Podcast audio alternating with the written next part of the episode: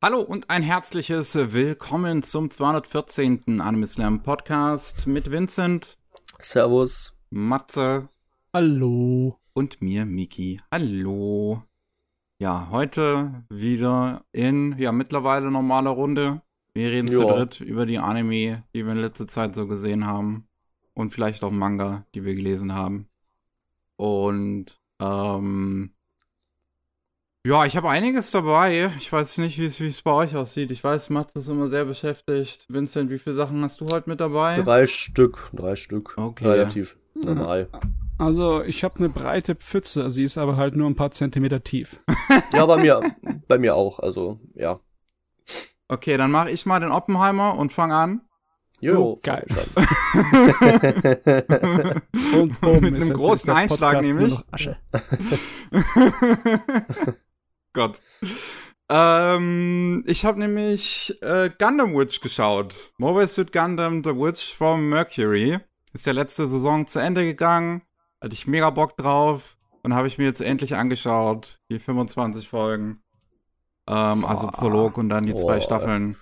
Und sind jetzt schon wieder so viel Folgen. Äh. Wieder sehr viel geguckt. ja, ähm, Mobile Suit Gundam from Mercury jetzt die, die, ja, die, die aktuellste Gundam TV-Serie, was heißt, dass es auch völlig losgelöst ist vom restlichen Gundam-Kanon, wie eigentlich alle Gundam TV-Serien seit den 90ern. Man muss also keine Ahnung von Gundam haben. Das kann die erste Gundam-Serie sein, die man schaut und man wird alles verstehen, außer vielleicht ein, zwei Referenzen. Ähm, und ich denke, das wird jetzt auch für viele wahrscheinlich ein Einstieg gewesen sein in Gundam, weil die Serie ja sehr populär gewesen ist. Mhm. Ähm, also Bandai Namco ist sehr erfreut im Moment, dass diese Gundam-Serie halt so viel Cash generiert, dass alle Gunplas direkt als sie rausgekommen sind ausverkauft waren. Und, und sonst ja. was. Die erfolgreichste Gundam-Serie halt bisher, was. Ich meine, sie hat's verdient. Sie ist gut. Aber ganz ehrlich, sie ist ein kleines bisschen fies zu Leuten, die ein bisschen Gundam müde sind, ne? Weil es ist nicht so, als ob sie alles neu macht. Sie läuft schon eine ganze Menge Fußstapfen der alten Gundams ab, ne? will ich mal vorher sagen. Danke sehr. Hm. Ja, aber es ist, obwohl, obwohl es zwei weibliche Hauptfiguren sind, ist es so ein großer Erfolg. Etwas, was Bandai Namco ja ab, abgeschlagen hat, die Pitches bis in die 2010er hinein, dass ja. ein Gundam mit weiblichen Hauptfiguren kommen soll. Und jetzt haben wir die erste Gundam-Serie mit weiblichen Hauptfiguren und sie ist die erfolgreichste Serie bisher. Wobei man auch irgendwie sagen muss, dass Yuri und Girls Love und so ein bisschen auch Queerbaiting zwischen weiblichen Hauptfiguren aktuell sehr beliebt zu sein scheint in Anime generell. Weil wir ja. hatten sowas wie Birdie Wing, wir hatten sowas wie Licorice Recoil. Ah ja, oh. wenn zwei Mädels hübsche sich anschmachten, ist das nicht unbedingt hier unbelebt. Gibt es wenige, die da auf einmal die Nase rümpfen und sagen, bäh, was für ein Müll. Ja, nur gerade im Moment habe ich das Gefühl, dass es sogar besonders viel halt vorkommt. Und ähm, ja, damit äh, ist, ist auch nochmal einen großen Mittelfinger halt an den einen Produzenten von Susume raus, der halt meinte, ey, äh, hier einen Film mit weiblichen Hauptfiguren kannst du nicht machen, das guckt doch keiner. Ja, das wurde ah. ziemlich gehört. naja. Ähm, für die Leute, die vielleicht noch nicht so großartig mitbekommen haben, worum es in dieser Gundam-Serie jetzt geht, äh, man, man sollte auch den Produkt direkt schauen, den ich jetzt kurz mal erklären werde zumindest, wo man sieht, wie ähm, ja die äh, was, was, was ist das dann im Prinzip der der Chef von einer großen Wirtschaftsgruppe äh, das Benutzen von Gundams äh, verbietet, beziehungsweise Gund Arms, wie sie hier heißen. Und ähm, die werden, das, das wird verboten, weil das Nutzen von den Gund Arms ähm, den Piloten schadet, weil die dann ja wie so auf so verbrannt werden, so mehr oder weniger dabei. Ihre Nervensysteme werden zerstört. Ja. Ähm, aber es ist auch, es ist nicht nur einfach nur wegen der Gesundheit der Leute müssen wir das jetzt beenden. Nein, es ist so ein Antitranshumanismus-mäßige Aktion. Ne? Ja.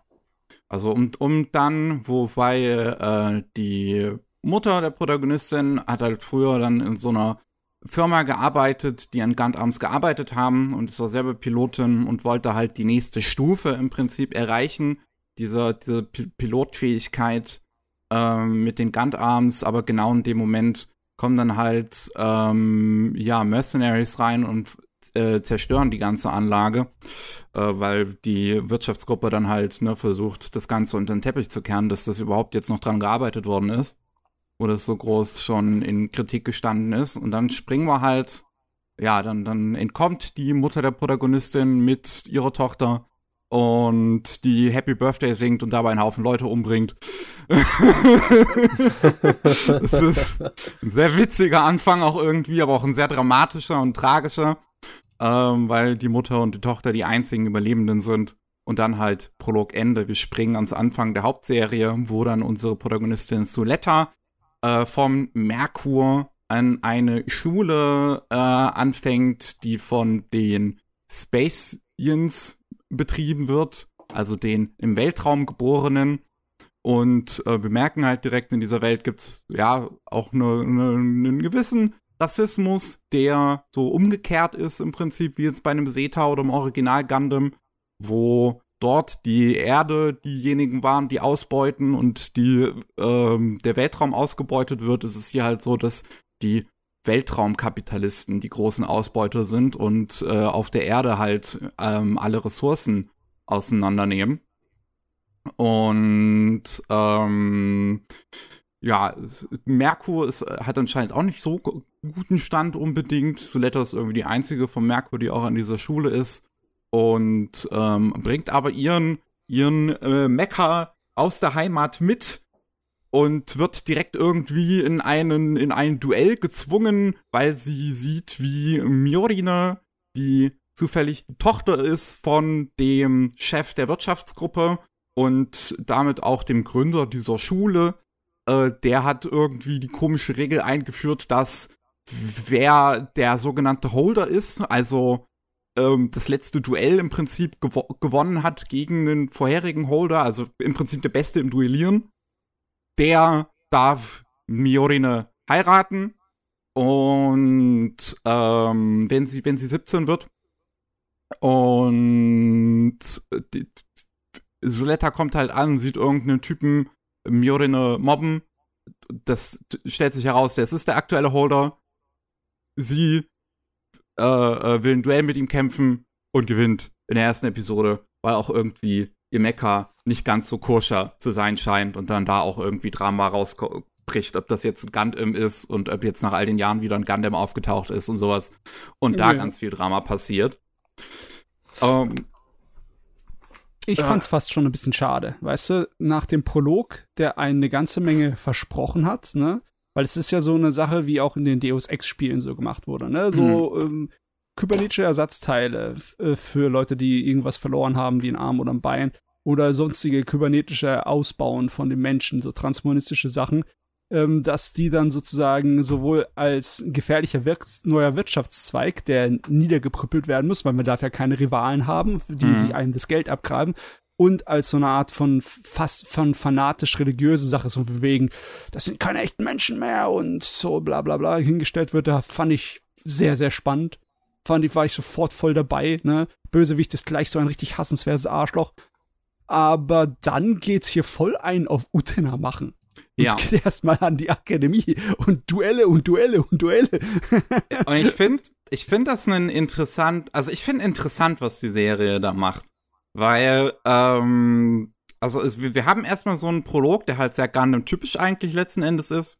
Ja, ja. Ähm, und dann haben wir, glaube ich, auch das erste Mal in einem Gundam so ein Schulsetting halt mit Witch, mit Gundam Witch. Wie fiel ja, jetzt zumindest ich, kein ja. anderes Gundam ein? Mir fällt auch keins ein. Ähm, und ich finde es letzten Endes ganz clever, was es hier macht, weil das dieses Schulsetting am Anfang alles so ein bisschen aufbaut und nutzt, um das halt dann in der zweiten Staffel mit wieder dem Gundam-typischen hochpolitischen Kriegsdrama zu vergleichen. Ah, okay, ähm, okay. Das so, das so gegenüberzustellen.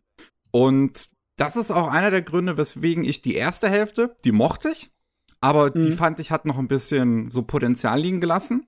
Aber jo. die zweite Hälfte ist richtig geil. Oh, okay, ja. Das beißt jetzt natürlich mich mir in den Arsch, dass ich bisher nur die erste Hälfte gesehen habe. Die zweite Hälfte fand ich dann absolut spitze. Ähm, ja, bei der ersten ist, ist halt wirklich erstmal das relativ viel Fokus so ein bisschen auf dieses, auf diesen Urtener-Abklatsch gelegt wird, was ähm, mich schon erstaunt hat, wie sehr sie da wirklich Utena erstmal am Anfang nachmachen. Ähm, ich find's ganz nett, dass es von Anfang an die Serie so acknowledged, dass es ähm, ja weiter in der Zukunft spielt und homosexuelle Ehen da alles schon okay zu sein scheinen. Äh, mit, mit diesem Ende, wo dann Soletta am Ende der ersten Episode sagt so, äh, ich soll dich heiraten, aber ich bin noch ein Mädchen. Und mir eine, also seid ihr denn alle so, so konservativ auf dem Merkur oder was? Bei uns ist das vollkommen normal. Und ähm, ich finde das, das, das erstmal ganz schön. Generell, wo das am Ende auch hinführt, finde ich sehr schön. Ähm, ich finde es ein bisschen schade, dass obwohl dieser ganze Punkt von wegen, wer jetzt Miorine heiratet und ihr, ihr Fiancé ist, ähm, eine große Rolle auch spielt, auch noch in der zweiten Hälfte, ähm, dass nie so wirklich eine Romanze in der Serie selbst im Prinzip rauskommt. Also egal jetzt, ob jetzt zwischen Soletta und Myrline oder irgendwelchen anderen Figuren, aber so richtig, so richtig Romance ist in der Serie im Prinzip nicht drin, was ich ein bisschen komisch fand bei dem hm. Setting, wo das halt irgendwie schon eine Rolle spielt, aber es letzten Endes komplett politisiert wird. Weil es halt die ganze Zeit am Ende nur darauf ankommt, wer jetzt mit Myrline ja vermählt ist, einfach nur aus politischen Gründen ähm, und, und, und wirtschaftlich-politischen Gründen. Und naja, aber das, das ist jetzt kein, kein so wilder Kritikpunkt. Ähm, letzten Endes hat mich das halt ein bisschen gewundert. Ich habe jetzt von einigen Leuten halt gehört, dass sie die zweite Hälfte tatsächlich nicht so sehr mögen, im Gegensatz zur ersten. Ähm, ich habe mir jetzt aber tatsächlich nicht so sehr durchgelesen, warum, weil ich diese ganzen Beschwerden halt ähm, gelesen habe, als die Serie dann zu Ende gegangen ist und ich ja jetzt irgendwie zwei, drei Wochen später sie jetzt erst geguckt habe. Ähm, ich, es gibt so ein paar Dinge, wo ich mir halt vorstellen könnte, woran es liegen könnte. Unter anderem ist es halt eine Serie, die dann gerade ab der zweiten Hälfte sehr viele Themen anschneidet, aber eigentlich auch schon sehr viel, sehr, sehr viele davon auch in der ersten, ähm, sehr viele Themen anschneidet, die vorherige Gundam-Serien detaillierter behandelt haben. Ähm, sowas wie dieser Rassismus zwischen Erde und Weltraum haben wir halt detaillierter in einem Zeta Gundam drin oder in dem Original Gundam. Ähm, gerade in einem Zeta Gundam ist es ja gegen Ende, obwohl ich Zeta überhaupt nicht mag, aber gerade gegen Ende macht er da ein paar interessante Dinge mit. Ähm, diesen Generationskonflikt, den die Serie auch ganz groß darstellt, weil Miorine mit ihren Vater halt überhaupt nicht abkann und auch die meisten anderen Figuren ihre Väter überhaupt nicht abkönnen. Ganz großer Federkomplex hier drin in der Serie. Mhm. Ähm, da, dieser Generationskonflikt, den haben wir als ganz großes Thema in Double Zeta Gundam.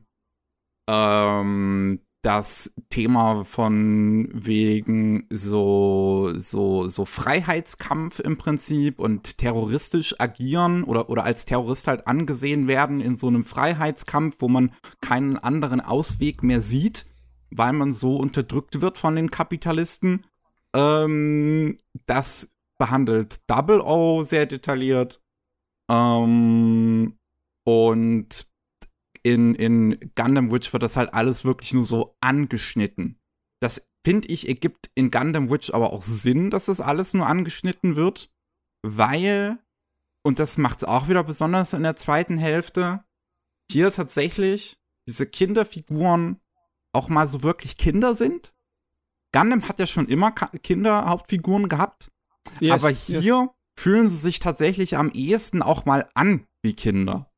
Weil das, das sind Leute, die gehen einfach nur zur Schule, die wollen da mal kurz später cool in der Wirtschaft sein oder so oder mal coole Piloten sein, aber haben so keine Ahnung von Krieg und haben sowas noch nie erlebt.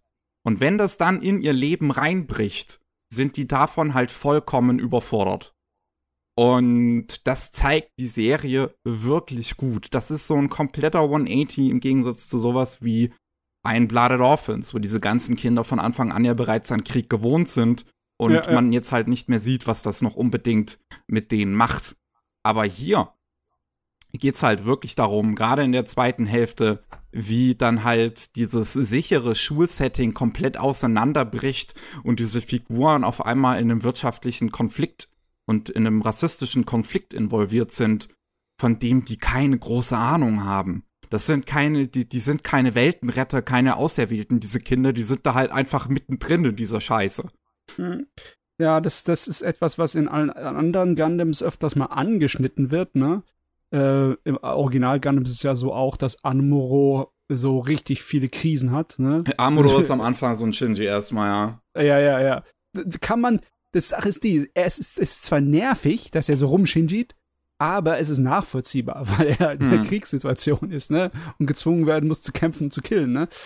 Das ist schon, aber äh, das ist trotzdem alles ähm, nicht so mi- mit Tiefgang gewesen bisher groß in den äh, Gundams.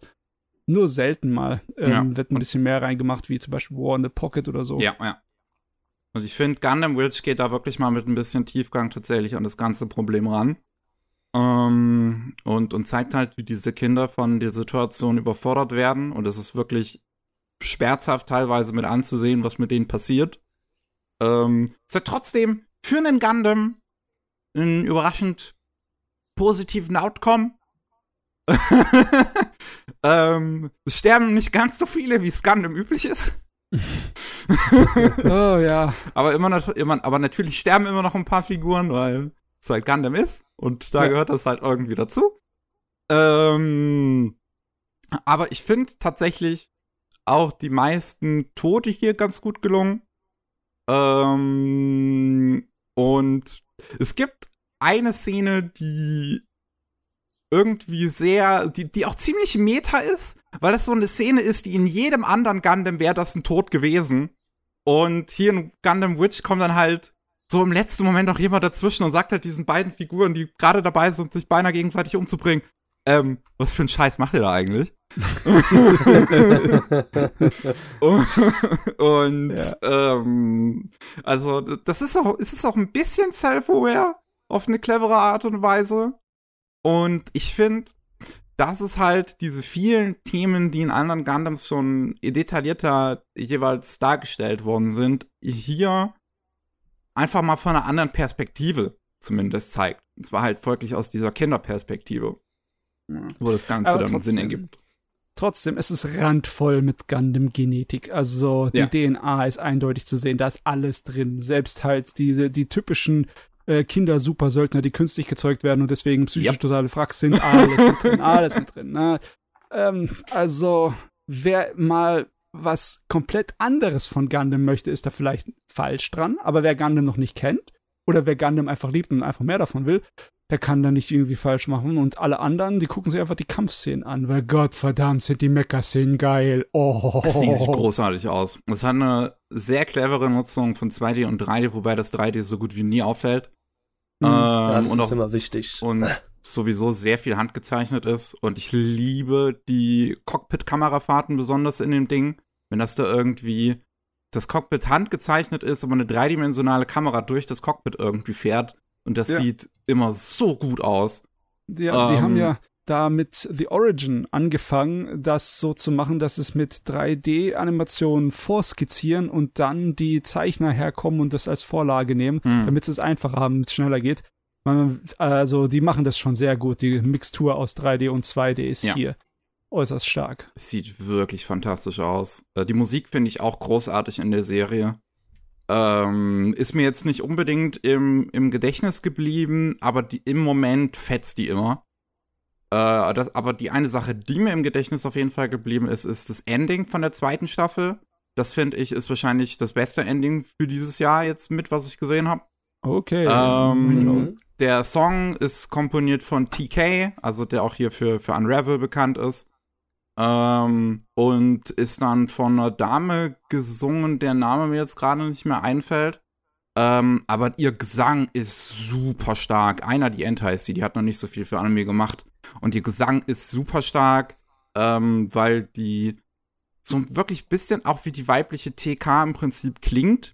Ähm, da sind so Stellen in dem Song, wo ganz absichtlich sozusagen die Stimme bricht und du sowas richtig Verzweifeltes in diesem Song hörst, was total gut zu dieser zweiten Staffel auch passt, wo dann in den letzten paar Sekunden in der Serie immer schon die Anfangsmelodie äh, anfängt zu spielen, während gerade alles dabei ist, irgendwie kaputt zu gehen und du auf einem riesen Cliffhanger landest. und dann das Ending anfängt und du diesen richtig verzweifelten Gesang hörst ich finde das richtig stark. Es gibt mir so die gleichen Vibes wie auch die zweite Hälfte von 86, wo das Ending das gleiche macht und sowas liebe ich. Ja, ähm, richtig gute Musik kann die emotionale Verbindung zu der Serie ähm, hin herstellen. Und manchmal funktionieren viele Sachen überhaupt nicht ohne die richtige Musik. Ja. Ist, das ist schon wichtig. Gunner Witch ist die Musik top. Äh, das Einzige, was ich ein bisschen schade fand an der zweiten Hälfte, ist, das Pacing gegen Ende, da fällt es ein bisschen auseinander. Es fühlt sich so an, als hätten sie noch, als hätten sie entweder einen Plotpoint weglassen sollen oder noch ein, zwei Episoden mehr machen sollen. Also, du meinst, also, wie, wie ist es jetzt? Ist es zu langgezogen oder zu überhastet?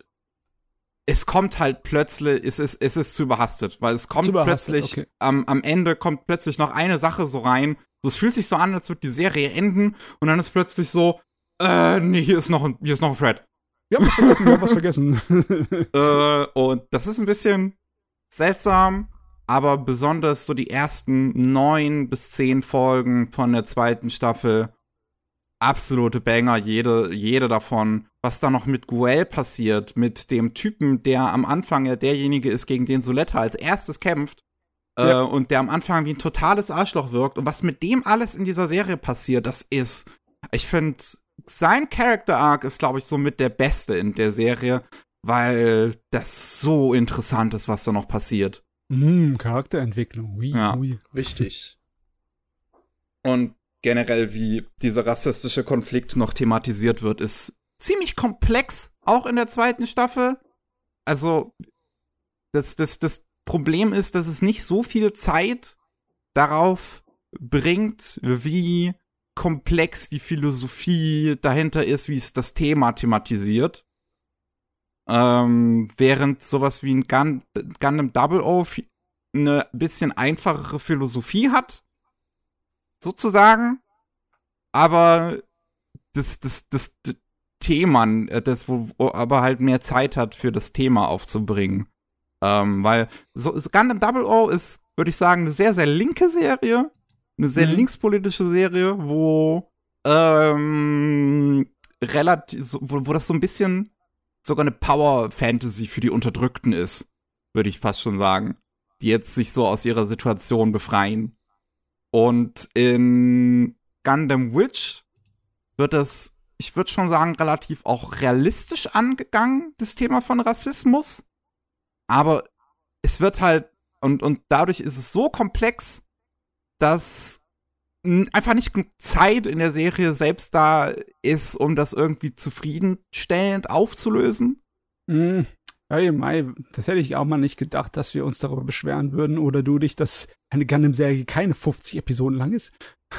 ich habe eigentlich gedacht, das wäre ein Vorteil jetzt mal, dass es nur 24, 25 sind. Äh, naja, es, oh. es könnte jetzt so eine 39er-Serie vielleicht sein, so eine 39-Folgen-Serie, dann wäre es, glaube ich, dann hätten sie, glaube ich, genug Zeit für alles gehabt. Aber ich finde auch so, wie es jetzt generell endet. Ähm, also, meine Pacing-Probleme sind so Kleinigkeiten, wie es das Thema Rassismus halt im Prinzip zu komplex auf zu wenig Zeit angeht, ist, ein, ist auch eher eine Kleinigkeit, weil ich schon verstanden habe, was die Serie aussagen will. Ich ja, halt nur ja, finde, ja. dass man es halt hätte irgendwie noch besser machen können. Ähm, und man hätte vielleicht schon ein bisschen mehr in die erste Staffel packen können, die mir einfach ein bisschen zu lange dauert, bis dann, bis es, bis es halt wirklich stark wird. Ähm, dann, dann hätte man das Ganze vielleicht ein bisschen besser gepaced haben können, aber ich verstehe auch, warum sie das so gemacht haben, wie sie es gemacht haben. Dass die erste Staffel größtenteils dieses Schulszenario ist und dann das am Ende der ersten Staffel zum ersten Mal bricht. Und dann es kommt halt die zweite Staffel und die ist halt, die bricht damit komplett. Mhm. Aber äh, vom Ding her, jetzt denkst du, da kommt jetzt noch was oder ist es wirklich final, final gewesen, das Ende? Das ist, das ist final. Da kommt, ja, also, okay, okay, ja, okay. Da, da kommt sehr wahrscheinlich nichts mehr. Okay, gut, gut. Ja, aber ja, generell bin, bin sehr zufrieden damit, kann es sehr empfehlen. Ähm, wer am Anfang ein bisschen von dem Schulszenario ähm, verschreckt ist, sollte nicht sofort aufhören, weil das ist definitiv dazu da, um einen Kontrast aufzubauen zu dem späteren typischen Gundam-Kriegsdrama. Und das wird dann in der zweiten Staffel, finde ich, sehr hervorragend angegangen. Ist halt visuellen Leckerbissen, musikalischen Leckerbissen sollte man definitiv mal gesehen haben, wenn man mit so Action-Mecha-Serien was anfangen kann. Ein weiterer guter Gundam. Hallalali, hallo. Aber auch mal ein kurzer.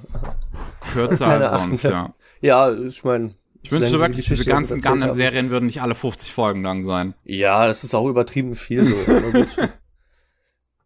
Man hat es aber auch gesehen, man, die haben es auch in 25 Folgen reingeschafft. Also da ist das Potenzial ja auch da. So, Ja. dass dann kürzere kommen. Schade, dass wir nicht mehr im UVA-Zeitalter sind. Im UVA-Zeitalter, wo sowas sich halt noch gelohnt hat, finanziell zu produzieren, gab es halt mehr Gundam UVAs. Das war eher mein Fall. Alles so Serien mit so sechs bis zwölf Episoden. Ja.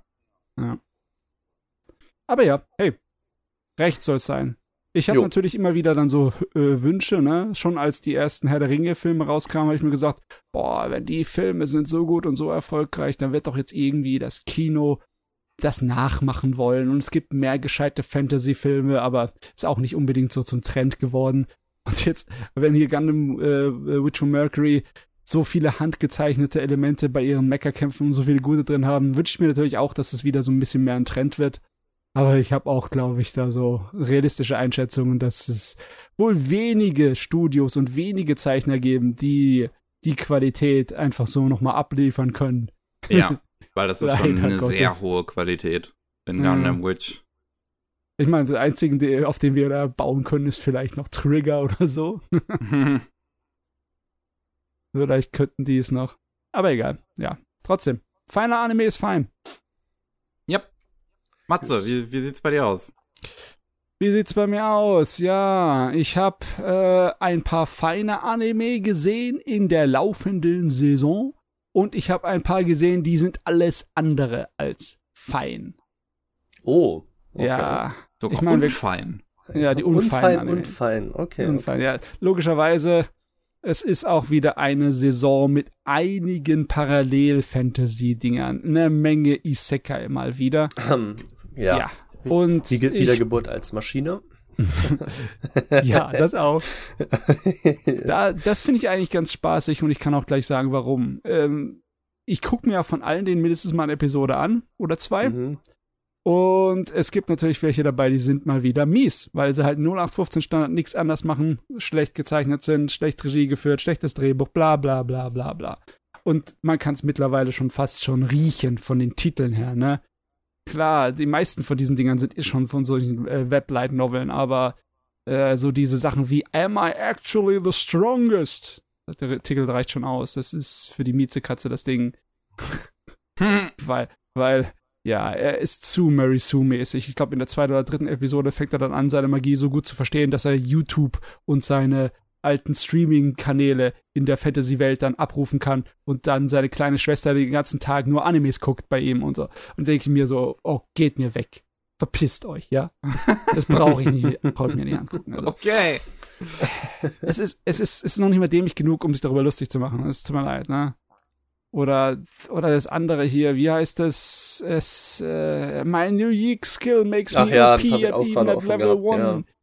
Das ist, das Problem von dem Ding ist einfach, die Produktionsqualität ist zu schlecht. Animation, Sprache, Dialoge, Charaktere, ist alles zu mies. Und ja, Ui. sie, haben es auch natürlich wieder so gemacht, dass er vollkommen übermächtig wird. Es ist einfach langweilig, wenn die Leute so schnell und ohne irgendwelche Hindernisse vollkommen übermächtig werden, ne? Der Ja. Sinn und Zweck von ja, irgendeiner Heldenreise ja, ist dass er Sachen überwinden muss. Und der überwindet gar nichts hier, ne? Die Serie ist besonders ein Arschloch, weil sie am Anfang so tut, als müsste er was überwinden, ne? Er ist der Schwächste von Schwächsten und er hat keine Möglichkeit aufzusteigen oder stärker zu werden. Das Einzige, was er hat als äh, besondere Fähigkeit, ist, dass er sozusagen von den Monstern äh, Beute bekommen kann, die niemand anders bekommen kann, ne? Hm. Aber Okay. logischerweise machen sie es machen sie es dann so, dass er logisch Beute bekommt, die ihn zum stärksten Wesen auf diesem Planeten macht, weil wir können ja nicht irgendwie nachdenken, nicht unser Hirn benutzen, um eine spannende Story zu entdecken. Also, ja. Ah, Ja, es klingt nach ziemlich großen Quatsch, sage ich so, wie es Ja. ist. Also, ja. Uh. also, okay, ja, die, uh, die, ja. die zwei Sachen haben das Problem, dass sie halt die, die Standardformel, das Stereotyp, zu sehr nachlatschen und einfach zu faul sind. Die sind wirklich zu faul, irgendwas Interessantes zu machen. Das ist ihr Problem. Da ist mir egal, wie schlecht sie gezeichnet sind und wie schlecht die Regie ist. Wenn, sie, wenn der äh, Originalkram faul ist, dann macht es keinen Sinn. Eine Sache, die nicht faul war, das ist dieser äh, Otome Isekai, der neue. Oh, Mit schon wieder einer, okay. Heretical Last Boss Queen da, ne? Der hat aber ein anderes Problem. Der hat ein Problem, das ich nur zu gut zu, nur zu gut kenne. Der Hauptcharakter ist eine völlige Mary Sue. Das ist nicht unbedingt das größte Problem, das haben viele von den Isekai. Aber das große Problem hier ist, der Autor und all die Figuren in der verdammten Serie sind viel zu sehr von ihr verschossen. Und zwar auf so eine Art und Weise, dass es äh, anstrengend ist zu gucken, weißt du? Sie ist doch immer die, ach, die sensible und ach, die Beste und ach, sie hat so ein gutes Herz und ach, ach, ach. Die, der, der, der ganze Autor, die ganze Serie verbringt die ganze Zeit nur an ihr rumzuschmachten. Ne? Und dann all die Okay. guten Ideen, die es haben könnte, gehen für den Arsch hinaus. Ne? Weil sie ist logischerweise mal wieder im Körper der, ähm, der, der Bösewichtigen Ja. wiedergeboren. Ne? Passiert denn irgendwie allen. Das ist ja, Ja, sehr ja. komischer Zufall. Wirklich, also klar, es ist nichts Neues. Äh, Sie ist nicht nur die Bösewichtin, ne? sie ist sozusagen der Endgegner des ganzen, der ganzen Welt. Sie ist der Dämonenkönig, bla bla bla. Und al, als dessen äh, muss sie halt gefährlich sein. Die, die Regeln der Welt verlangen es. Also ist sie ein Naturgenie in so ziemlich allem. Ne? Die fängt an zu fechten mit dem Schwert und nach einem Tag kann sie ihre Trainer besiegen. Die fängt an Magie auszuprobieren und nach einem Tag kann sie ihre Lehrer, äh, ja, mit einem Finger rumschnipsen. Ja Das ist so, ja, das ist so gemacht, damit sie halt äh, eine Gefahr ist für die Hauptcharaktere. Aber sie ist halt nicht die Böse, logischerweise. Sie ist das allerbeste Mädchen auf der Welt. Und das macht das Ding so unerträglich. Es, es erinnert mich an so diese eine Romanreihe. Ähm, das war eine relativ gute Science-Fiction-Action-Reihe namens Honor Errington. Das ist äh, eine, wie heißt es nochmal, von einem, von so einer Schlachtschiffkolonne, von so einem Militär, Science-Fiction-mäßig, von großen Schlachtschiffen äh, ein Kapitän. Und die ersten paar Bänder von dem Ding waren ziemlich gut. Eine feine Geschichte mit einer weiblichen Hauptfigur, die eigentlich interessant ist und ziemlich äh, heroisch. Und dann hat irgendwie der Autor so sich was darauf eingebildet, auf seine Figur, dass er eigentlich die restlichen Bücher eigentlich nur damit äh, dran ist, an seinem verdammten Hauptcharakter rumzuschmachten. Ach, was hat die für tragische Sachen erlebt? Und ach, was ist sie denn für so ein meisterlicher Stratege? Und ach, und ach, und ach. Und wenn du dann das ganze Buch reingekommen hast, dann äh, schmeißt du das Ding weg und willst es verbrennen mit Flammenwerfer. Okay. Hier fühle ich mich schon so nach drei Episoden, ja? Geil. Nach drei Episoden fühle ich mich hier schon so bei der Serie, weil die genau denselben Scheiß macht. Ja, gut. Großartig. Äh, Droppst du den? Also droppst du den Anime oder wirst du dem noch sagen, komm, ich guck noch zwei, drei Folgen? Ich habe es tatsächlich jetzt, glaube ich, lang genug geguckt. Es geht mir auf den Sack. super, In super. den Mülleimer. Nee, Ja, weg also mit dem. die, die drei habe ich, also ich habe sie alle nicht sofort nach der ersten Episode gefallen lassen. Das will ich ihnen zugute halten. Sie haben alle zwei, drei Episoden überlebt. Aber mehr ist auch nicht drin. Mehr kann ich nicht. Ja, ist Es ja auch ein gutes Recht. Besonders wenn, wenn so viele andere geübte und halbwegs gescheite Geräte in dem Genre noch diese Saison laufen, dann, nee, brauche ich nicht. Muss nicht sein. Ist nicht, kann ich. Ah, Jo. ich bin so froh, dass ich das jetzt von mir habe, hier von meiner Brust, weil Die schwere Last, die Matze Müll mit sich mir. getra getragen hat. Ey, man, man braucht es aber wirklich. Es ist zwar anstrengend, aber es ist notwendig irgendwie, um sein, so sein Level zu halten, seine Balance zu halten, ne? Um zu Ja. verstehen, ob irgendetwas einfach gescheit ist oder nicht, musst du auch irgendwie immer wieder nachgucken, immer, immer wieder äh, schauen, ob du noch dazu in der Lage bist, Schrott zu erkennen.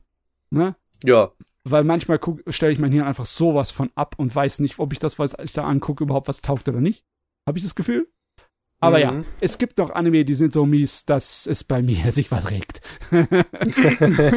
Mission erfolgreich, Patient tot. Ja, ja. So, äh, ja. Ja, Vincent, was hast du denn noch? ich Bist du auch gestorben? Äh, nein, zum Glück nicht. Ähm, ich habe einen Klassiker geguckt, von dem Matze ein paar Mal schon geredet hat. Das ist, Mhm. nennt sich Peach Girl. Ach du, Güte, ein, ein alter, ein ganz alter äh, Magical Girl Anime, oder? Ja? Nein, nein, nein. Nein, das ist ein äh, Size of Left Anime, nicht der Magical Girl Anime, der von 2005 von äh, äh, Studio, warte mal. Okay, ich sehe es jetzt gerade, aber du, ich wüsste nicht, dass ich das hier erwähnt habe. Ich kenne das nämlich auch nicht. Ich wüsste auch nicht, wann Matze das mal erwähnt Okay, haben ja, sollte. dann- Ich, ich Nee, kenne ich- nicht, das ist ein Shoujo-Gerät. Hä? Ja, ja. Okay, dann, dann bin ich einfach, einfach habe ich es einfach verwechselt mit jemandem. Okay, alles gut. nee, ähm, also die Story ist halt eine ganz normale Size of Life Story, die mich sogar sehr überrascht hat, weil ähm, die Protagonistin äh, ist Momo, die ist dunkelhäutig, also ziemlich, ziemlich dunkelhäutig für eine Japanerin, weil sie braun gebrannt ist und sehr viel Sport macht, weil sie halt im Schwimmclub und sowas ist, sie halt ziemlich braun gebrannt und Ja, hat ziemlich kräftiges äh, blondes Haar.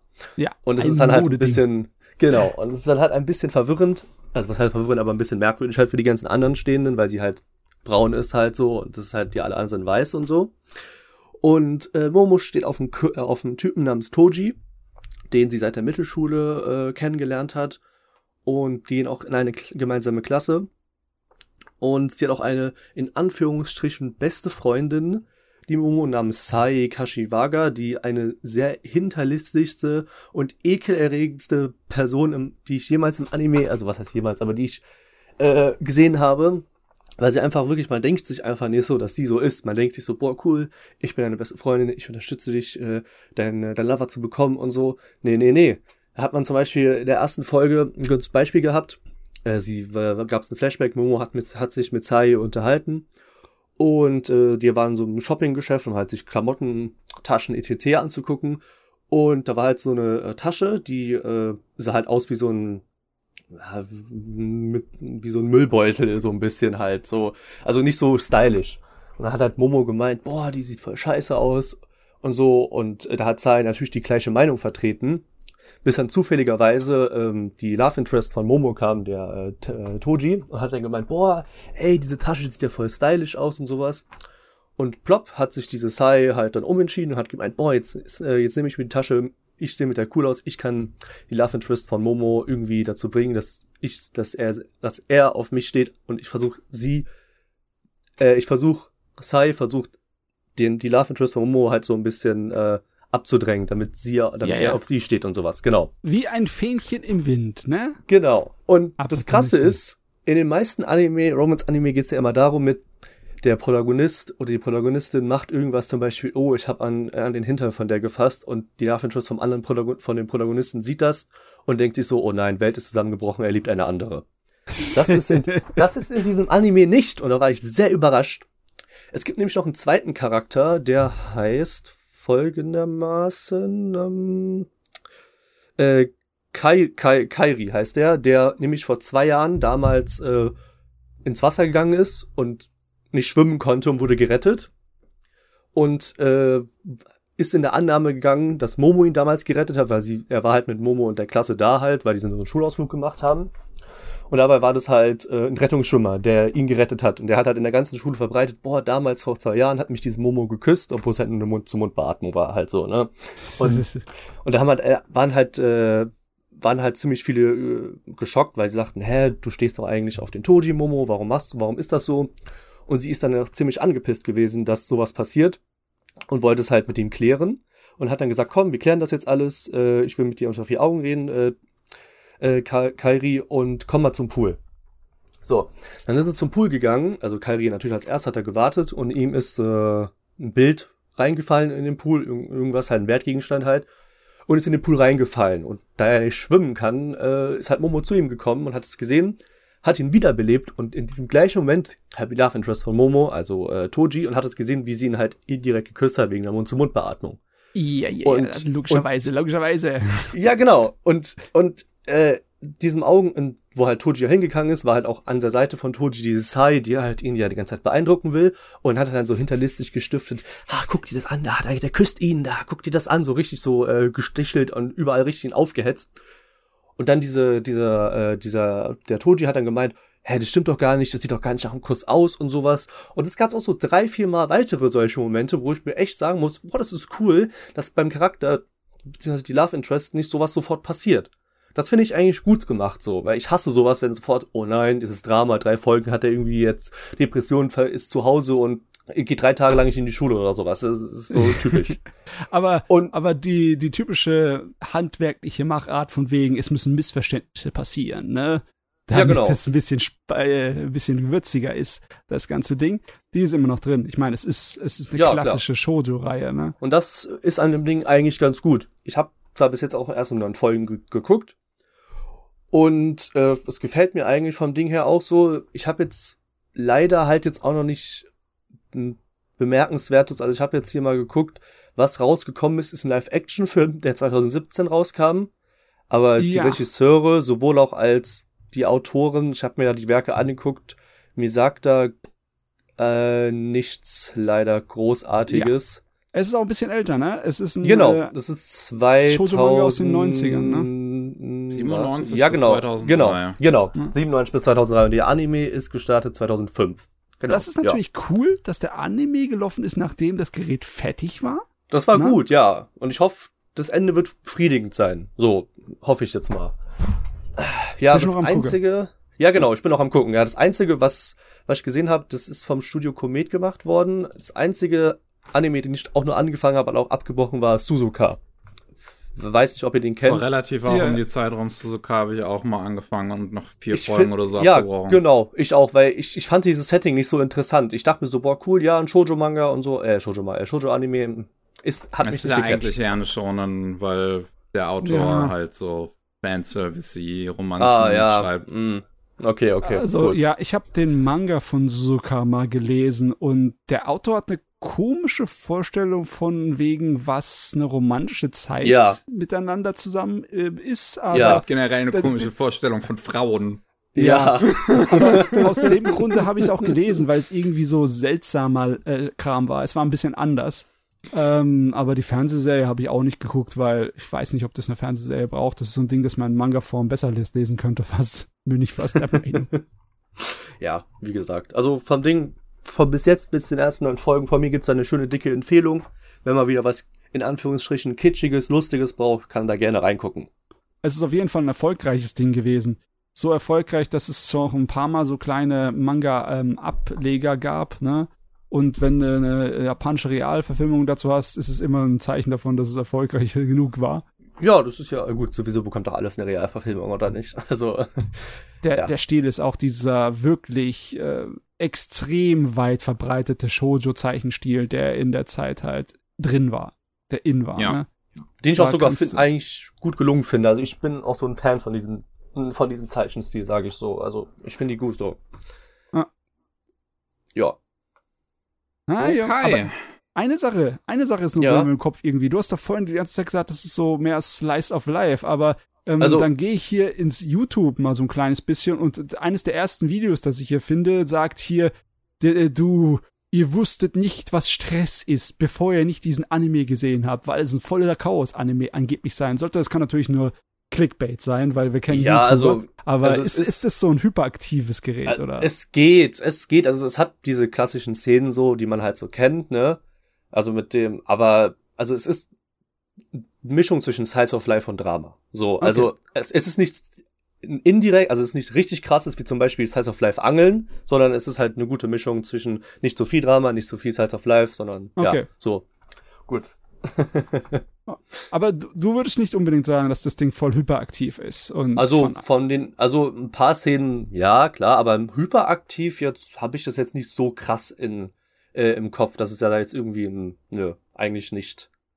Ja, okay, weil es gab einige Serien aus der Zeit, aus den 90ern und Anfang der 2000er, die wirklich meinten, es wäre das allerbeste der Erzählgeschwindigkeit, indem man einfach sich überschlägt. So richtig. Und seinen armen Synchronsprecher einfach in 100, 100er Geschwindigkeit reden lässt. also, da gibt's ein paar, das ist wunderbar. Heute nicht mehr der Fall. Heute werden, haben Synchronsprecher haben Menschenrechte. Ja, ist auch wichtig so. Oh Gott. Ähm, was ich noch hab, Matze, du hast, als du das letzte Mal über den Anfang von, von Jujutsu Kaisen mit Shin gesprochen hast, hast du mir richtig Bock gemacht. Ja, Ähm, und deswegen habe ich mir endlich mal Jujutsu Kaisen Zero angeguckt. den Kinofilm. Ja, Okay. richtig, den Kinofilm. Und ziemlich geil. Hm. Ja, super. Yes. Äh, Jujutsu Kaisen Zero, wie es der Name verrät, ist ein Prequel zu der Serie. Aber das ist ja die zweite Staffel jetzt auch irgendwie. Also. ja, ähm, die ganze zweite Staffel ist das. Hm. Naja. Ähm, und es geht um, um einen Figur namens Yuta, der in Kindertagen anscheinend mal irgendwie krank gewesen ist und da auch ein Mädchen im Krankenhaus kennengelernt hat, die auch irgendwie krank gewesen ist. Und ähm, die haben sich dann relativ schnell irgendwie angefreundet und dann versprochen, äh, wenn wir erwachsen sind, dann werden wir heiraten und all dieses klischeehafte Kram. Und ähm, die wird dann von einem Auto überfahren und ähm, Utah, sie sieht das vor seinen Augen und während das passiert, kommt irgendwie halt ein Fluch aus ihr und äh, hängt sich an Utah ran für sein Leben. So, die, der, der trägt jetzt einen sehr, sehr, sehr starken Fluch mit sich rum, die alle umbringt, die ihm irgendwie was antun wollen. Und Utah ist davon auch ziemlich traumatisiert. Der Film fängt damit an, dass neu er an der Schule ist, wo er dann gemobbt wird und dann kommt der Geist wieder raus und bringt seine Mobber um. Oh, Und- okay, das ist gefährlich. Und äh, ja, dann kommt halt die Jujuzisten-Akademie und holt sich den Jungen halt ran. Und Gojo will den zu einem Jujuzisten ausbilden, der halt diesen Geist kontrollieren kann.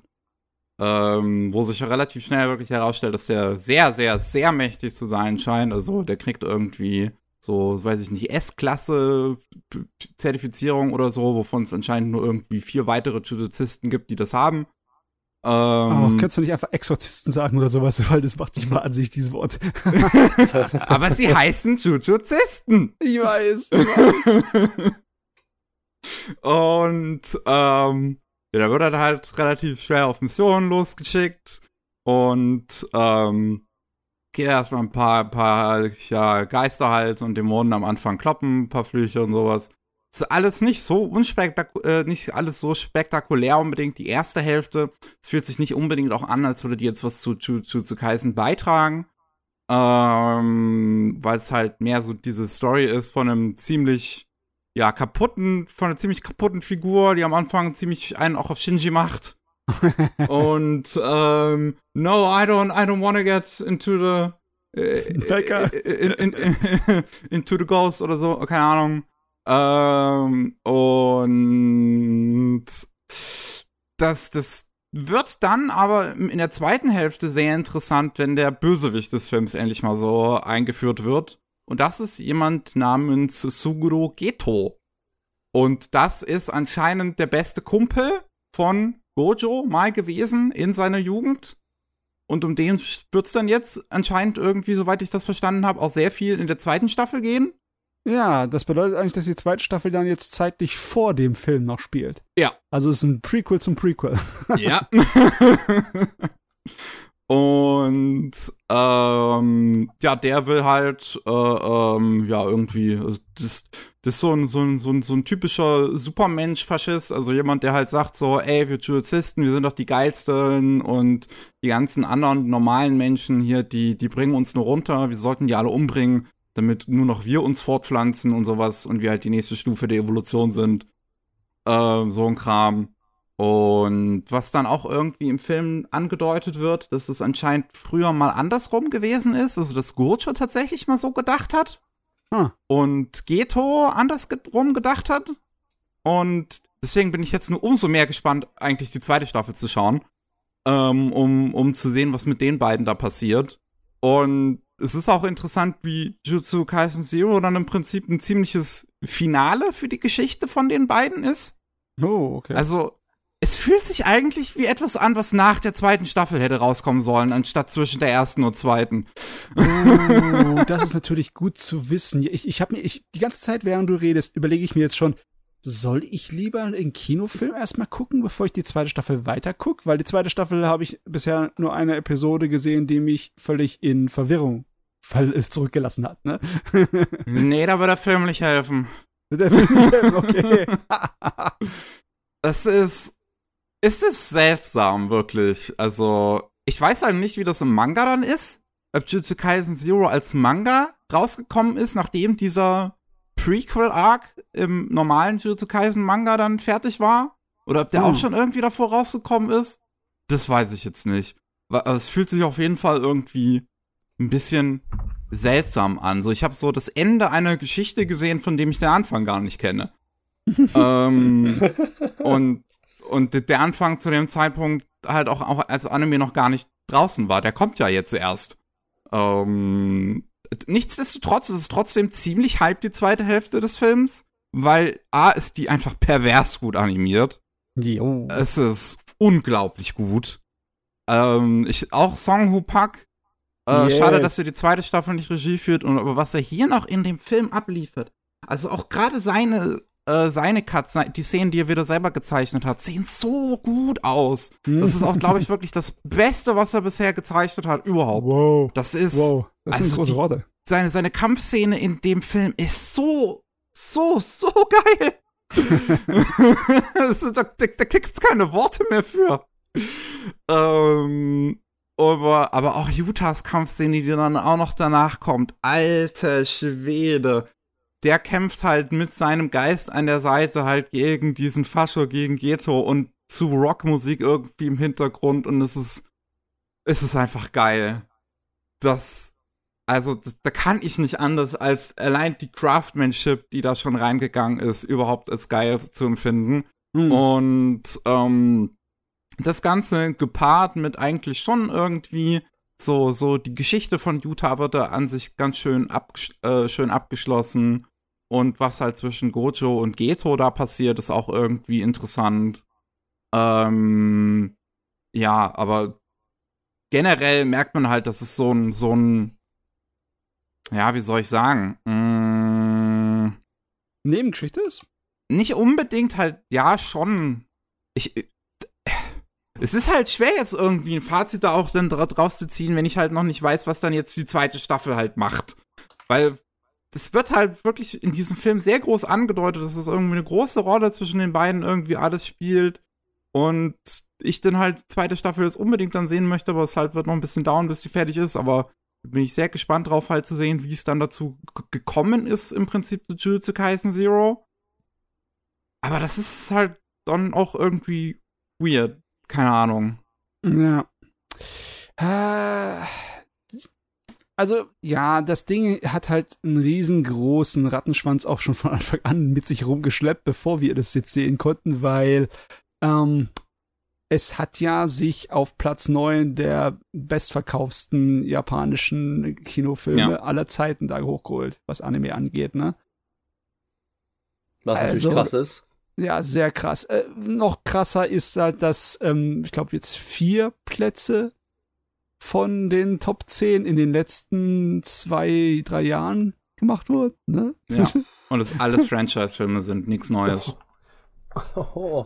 Ja, ähm, also, ja, okay, Ich- außer, außer Suzume, ne? ja, das so stimmt, außer, außerdem, ähm, ja, also ich würde schon sagen, Jujutsu Kaisen Zero lohnt sich absolut. Ich weiß halt nicht, ob ich das jetzt schon empfehlen würde, ob ich nicht halt sagen würde, dass man vielleicht doch erstmal die zweite Staffel fertig gucken soll und Hm. danach Zero. Ah, Ähm, es gibt viele Sachen, wo mich das überhaupt nicht stört. Äh, ich bin ja zum Beispiel auch ein sehr großer Fan von dem Scheibenweltroman, ne? Von Terry Ja. Pratchett. ich bin ja und auch alle die habe ich auch ziemlich durcheinander gelesen. Ne? Und Hm. das hat überhaupt nicht gestört. Es kommt wirklich dann auf das, auf das Werk an. Und, aber das lässt sich schwer sagen, wenn man halt jetzt noch nicht die zweite Staffel fertig hat. Ne? Richtig. Ja, deswegen. Ich kann, kann es gerade null beurteilen. Ich war halt einfach, ich hatte halt einfach Bock auf Jujutsu Kaisen nach dem Talk beim letzten Mal und ich dachte ich gucke mir endlich mal diesen Film an und das ist irgendwie so, ja, dann, dann ist das irgendwie so eigentlich schon ein Sequel zu dem, was gerade läuft. Gefühlt. Vielleicht nicht So. nur gefühlt. Ich weiß es ja nicht! Ja, Ja, so, so, ne? erfahren, Niki. Sowas macht dir Bock, wenn der Matze da steht und absolut nur Bahnhof kapiert und der völlig verwirrt ist, dann denkt der Mickey sich, oh, das ist genau das, was mich zum Anime gucken bringt. dachte ja, ich schaue ja mit Jujutsu Kaisen Zero das, was ich dann brauche für die zweite Staffel, aber es ist ja das Gegenteil der Fall. oh Mann. Uh, Ja, ja. Ich weiß nicht, was ich dazu noch sagen soll. Es ist, ja, vielleicht wird's ja alles aufgelöst, äh, aufgelöst in der zweiten Staffel so. Also, ich hoffe es. Naja. Ich hoffe es. Ja, ich bin sehr bestimmt. gespannt. Oder Aber, spielt im ja. anderen Universum, so Paralleluniversum da, aber das wäre, naja.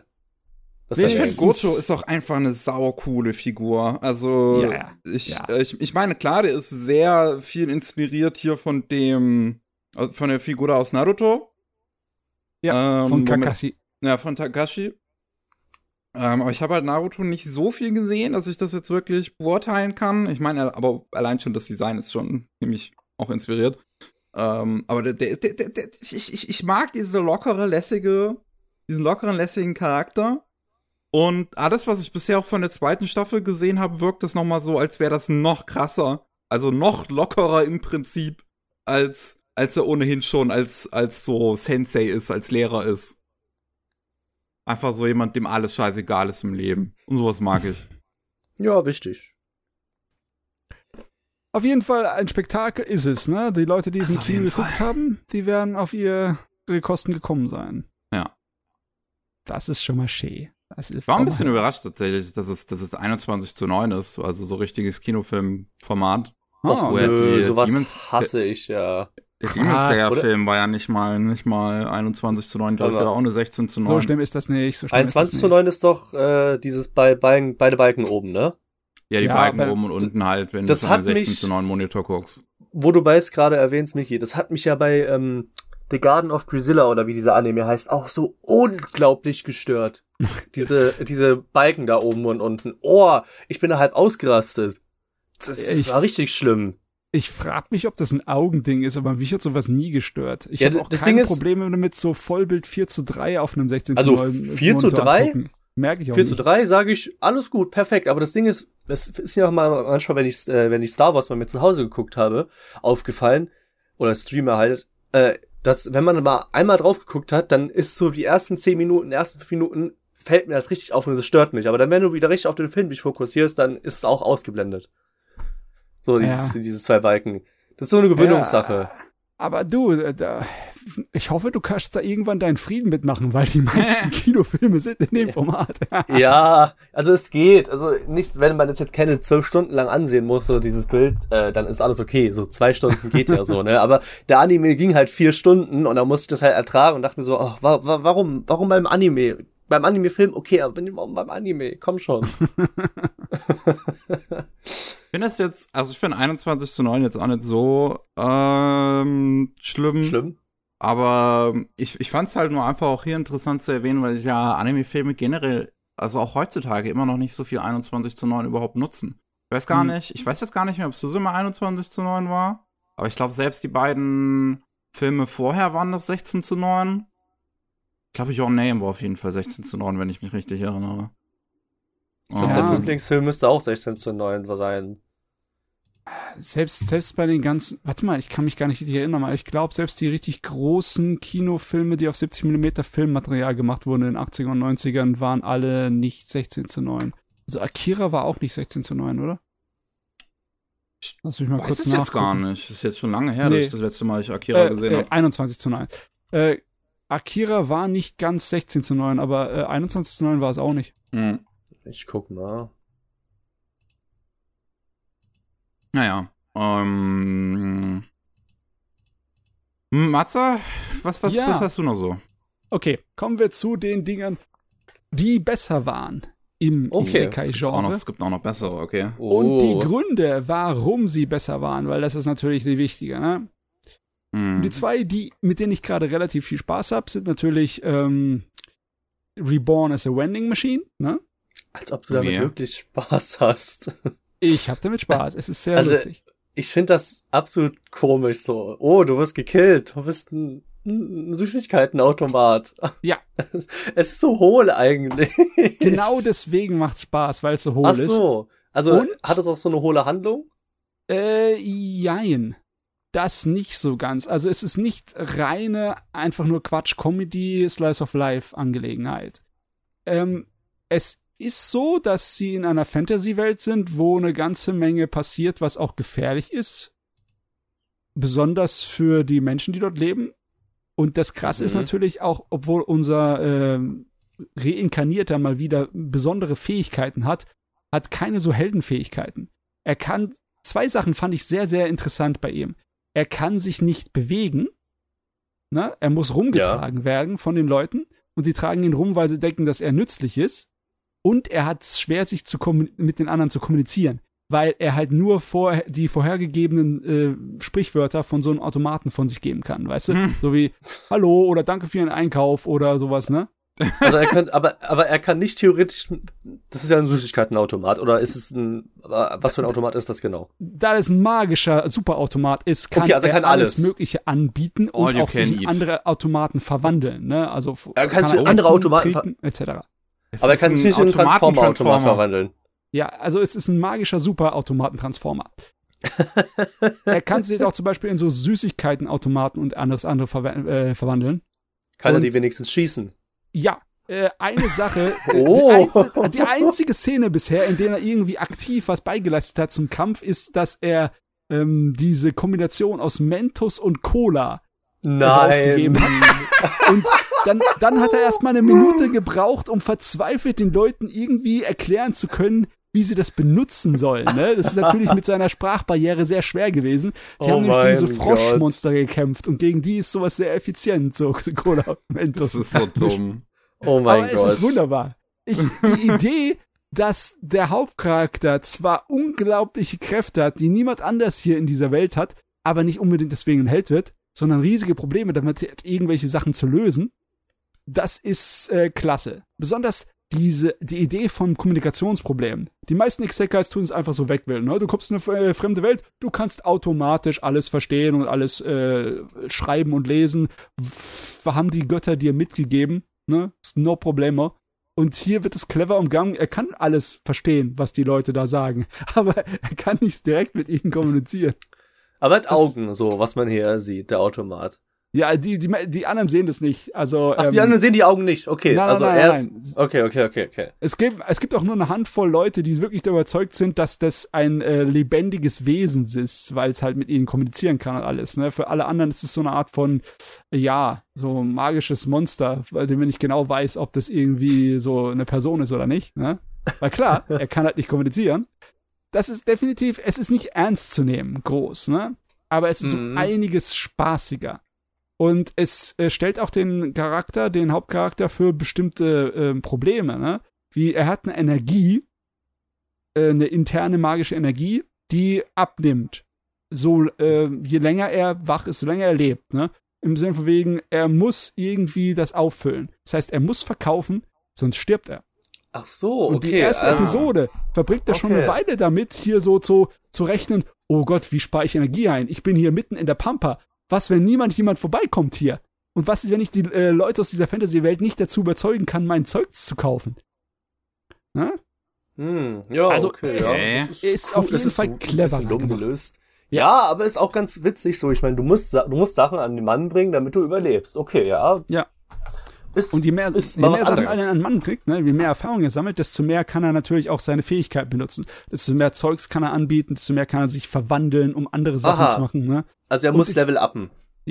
Und wenn er halt sozusagen genug Geld beziehungsweise Punkte gesammelt hat, dann kann er logischerweise auch sich leisten, ab und zu mal was ähm, umsonst wegzugeben, so als Aktion, um die Leute anzulocken. Oder wenn zum Beispiel irgendwas passiert, ne? Zum Beispiel einmal, wo sie halt mit ihm zusammen ähm, auf Jagd sind nach Monstern, weil er wirklich sehr nützlich ist, weil er im Endeffekt äh, unendlich, nicht unendlich, aber unglaubliche Massen an Essen und Trinken verteilen kann. Und man muss ihn nur jemand tragen. Ne? Also sehr, sehr gut, um die Leute zu versorgen, im Vergleich dazu, dass du zwei ähm, Wagen voll mit Essen und Trinken mitnimmst. Äh, dann wird das äh, Dorf angegriffen, während die da unterwegs sind. Und das Oh. Dorf liegt halb in Schutt und Asche. Und natürlich ist die erste Aktion, dass erstmal die Leute versorgt werden müssen. Also macht er einen auf, hier, ähm, alles ist heute umsonst. Kann er sich aber nur leisten, weil er halt davor schon verkauft hat, ne? Und der muss auch darauf achten, dass er nicht irgendwie sich ausverkauft, weil, ja, wenn er keine Energie hat, dann stirbt er, ne? Okay, und die Währung ist dann wahrscheinlich die Münzen in der, in der Fantasy-Welt, oder wie? Genau, die? Münzen werden Okay, bei ihm dann so okay. magisch in Energie umgewandelt. Ah ja, okay. Ja, da- stimmt. hab- Klingt wirklich dass er funny. gleich den Wechselkurs mit äh, Genau. integriert hat. Ja, ja, da muss ich auch Gedanken über, über das machen, was er verlangt an Geld, ne, für seine Sachen, dass nicht zu viel oder nicht zu wenig ist. Und da ist auch eine Szene, ich glaube in der dritten Episode, wo einer von der Landesregierung daherkommt, von der Verwaltung und sagt, ähm, ihr hör mal zu, junger Mann, bei uns die Silbermünzen in der Gegend hier werden knapp, mit der du bezahlt wirst. Können wir da irgendwie was, was wechseln oder so? Und es funktioniert nicht so, weil er keine Wechselfunktion hat, direkt nur um zu wechseln. Also äh, müssen sie bei ihm was Günstiges kaufen, damit sie umwechseln können von Goldmünzen zu Silbermünzen, weißt du? Ist, es, ist, es, ist, es ist lustig, ja. Es ist Okay, gescheit also und clever und lustig und spaßig. Nichts Besonderes, aber es hat was. Aber es ist wenigstens kein 0815-Anime, wo dann der Typ als Au-pair-Automat dann rumläuft. So. Nee, Es ist es nicht. Ja, es ist wenigstens lustig hinterdacht. So, ich dachte, Ja, am- ja. also wo ich ja wirklich so die Sachen gesehen habe, dachte ich mir so, okay, cool, der ist jetzt ein Automat als Isekai und was macht der da jetzt? Und er wird rumgeschleppt so.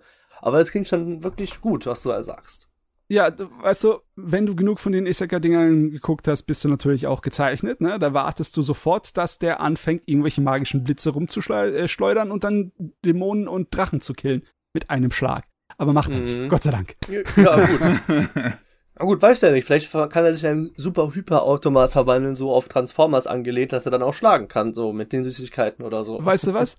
Nach dem guten Anfang würde ich es ihm fast verzeihen.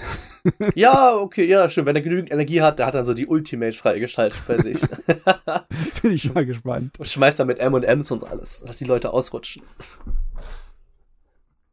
Mal Sehen, ob er sich mal in einen Pornomagazin-Automaten verwandelt. Uh, ich meine, sowas gibt's alles Mögliche in Japan. Gibt's was das dann wirklich? Ja, ich weiß, ich weiß, dass es sowas gibt. Ich hab's Also das wusste ich nicht. Gesehen. Das wusste ich nicht, dass es wirklich ein Pornomagazin-Automat gibt. Okay, ja, Ja, da Das sind, da sind die Magazine dann in so, in so Tüten eingehüllt, sodass du nicht, nicht direkt sehen kannst, dass es ein Pornomagazin ist. ah ja, okay, okay. Es gab wirklich eine ganze Menge. Und es gibt auch heute wirklich eine ganze Menge schräge Verkaufsautomaten in Japan. Also, wie Michi gesagt hat, Pornos auch als Videos oder normale äh, einfach Videokassetten, Automaten. Mhm, Gab es denn welche, die die mhm. rausgegeben haben, ne? Äh, Magazine, tiefgefrorenes Essen, ne? ja. Dass du dann nicht in den Laden gehen musst, wenn du einfach mal tiefgefrorenes Gemüse holen möchtest oder tiefgefrorenes Fleisch. Das kannst du dann direkt aus dem Automaten ziehen. Äh, kann sehr praktisch sein. Ein Automaten mit, mit Wäsche, die Funktion hat er auch schon gezeigt, ne? Er kann frische Unterwäsche ob. verkaufen. Nein. Weil es auch in Japan so ein ob. Ding ist. Er kann ja froh sein, dass er Japaner ist, weil wenn er jetzt Ja. irgendwie ein Deutscher wäre, dann hätte er nicht so Kann viele Möglichkeiten. Kann er nur Biowasser verkaufen, ja. Ja. Nee, Tee ich meine, Kaffee. Ja. Aber, Oder gut, äh, aber in Deutschland, muss man sagen, gibt's auch schon einige oder andere ganz gute Automaten. Wir haben den Pizzaautomaten. Ich weiß nicht genau, Stimmt, wo der in Deutschland steht. Wir haben einen Pizzaautomaten. Ich glaube, wir haben auch sogar einen Burgerautomaten. Und was auch immer mehr bei uns, äh, also was immer mehr auch Trend wird, äh, das haben wir zum Beispiel bei mir hier in der Gegend, haben wir so einen Obstbauer, der hat so einen 24-7 Versorgungsautomaten mit den, mit den Äpfeln, mit der eigenen Fleischwurst und sowas. Das wird ja auch immer mehr, äh, Okay. Ja, ja. mehr äh, in die, äh, Ist halt mehr im hilfreich, Trend. Genau. Ja, und das ist eigentlich auch ganz cool, weil die schenken dir auch ein gewisses Vertrauen, dass du diesen Automat halt nicht einschlägst, weil er halt nicht bewacht ist, so, ne? Mhm. Ja, bei mir ist das Vertrauen leider gebrochen worden. Ich habe so ein, so ein, so ein Dings, so ein äh, äh, Wurstladen hier direkt um die Ecke. Die haben auch einen Automaten gehabt. Jetzt halt nutzen sie ihn mittlerweile nicht mehr, weil der halt zweimal aufgebrochen worden ist. Ja, sowas, Was sowas finde ich halt auch wieder ekelhaft, so, weißt du. Gut, wenn die es euch nicht leisten könnt, müsst ihr doch nicht direkt irgendwas aufbrechen. Genauso wie Bankautomaten. Das ist bei uns letztens passiert. Da haben die bei uns in der kleinen Bank einen Bankautomaten aufgesprengt. Alles war in dieser Farbe da voll. Richtig respektlos, finde ich Ach, bei. Bankern ist es mir egal. Ja. Ja, gut. Die Das haben ist genug scheiße Geld. für die Leute, wenn die Banken dann wirklich daran denken, dann die Automaten wegzuschaffen. Ja, genau, Ja, weil okay, sowas ist ja bei natürlich mir ist- scheiße, ja. Ich meine, ich wohne zwar in der Innen, ich wohne in der Innenstadt, so bei mir ist es zwar nicht weit, aber es ist besser, wenn ich fünf Minuten mit dem Fahrrad dahin fahren kann, als 15 Minuten im Bus in die Stadt reinzufahren und da zu bangen jedes Mal, wenn ich irgendwas holen will. So, das Ja, war was ganz anderes. Aber so viel zum Thema Automaten. Ich würde sagen, wir Yes. machen eine kurze Pause Yes. Und dann sind wir in einer Sekunde wieder für euch da mit mehr Anime. Bis gleich. Willkommen zurück zum 214. Anime Slam Podcast.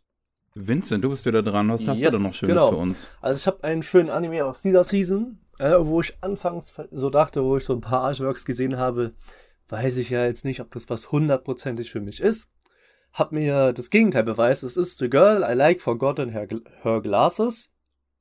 Ähm, da müsstest, hast du auch letzte Woche drüber gesprochen, Matze, ne? Letzte Ganz noch kurz. vorhin gemeint. Genau. es also, ist Gohans, aber 180 Grad Gohans. was mir da sofort aufgefallen ist an dem Anime, es ist, spielt am Anfang so in den ersten vier, fünf Minuten ziemlich oft mit der 2D- und 3D-Perspektive der Kamera. Ja, Das, das fand ich, also ich weiß nicht, ich habe jetzt noch nicht so viele Sachen von Gohans gesehen, so, aber ich fand das ziemlich beeindruckend, weil das nicht jeder Anime macht. So. Also du bist in dieses, du bist halt so richtig um diesen Protagonisten rumgefahren mit der Kamera und das fand ich eigentlich relativ interessant, so wie das halt aufgebaut ist. Und ähm, Gesundheit. Gesundheit. danke. Und die Story ist eigentlich eigentlich relativ so, der, ich weiß jetzt nicht ungefähr, diesen Mittelschüler müssten das sein. Mhm. Der, der Protagonist steht halt auf äh, das eine Mädchen, was halt neben ihm sitzt. Und äh, ein, er kommt halt in die Schule halt morgens halt und äh, dieses Mädchen, was halt neben ihm sitzt, hat halt die Brille vergessen.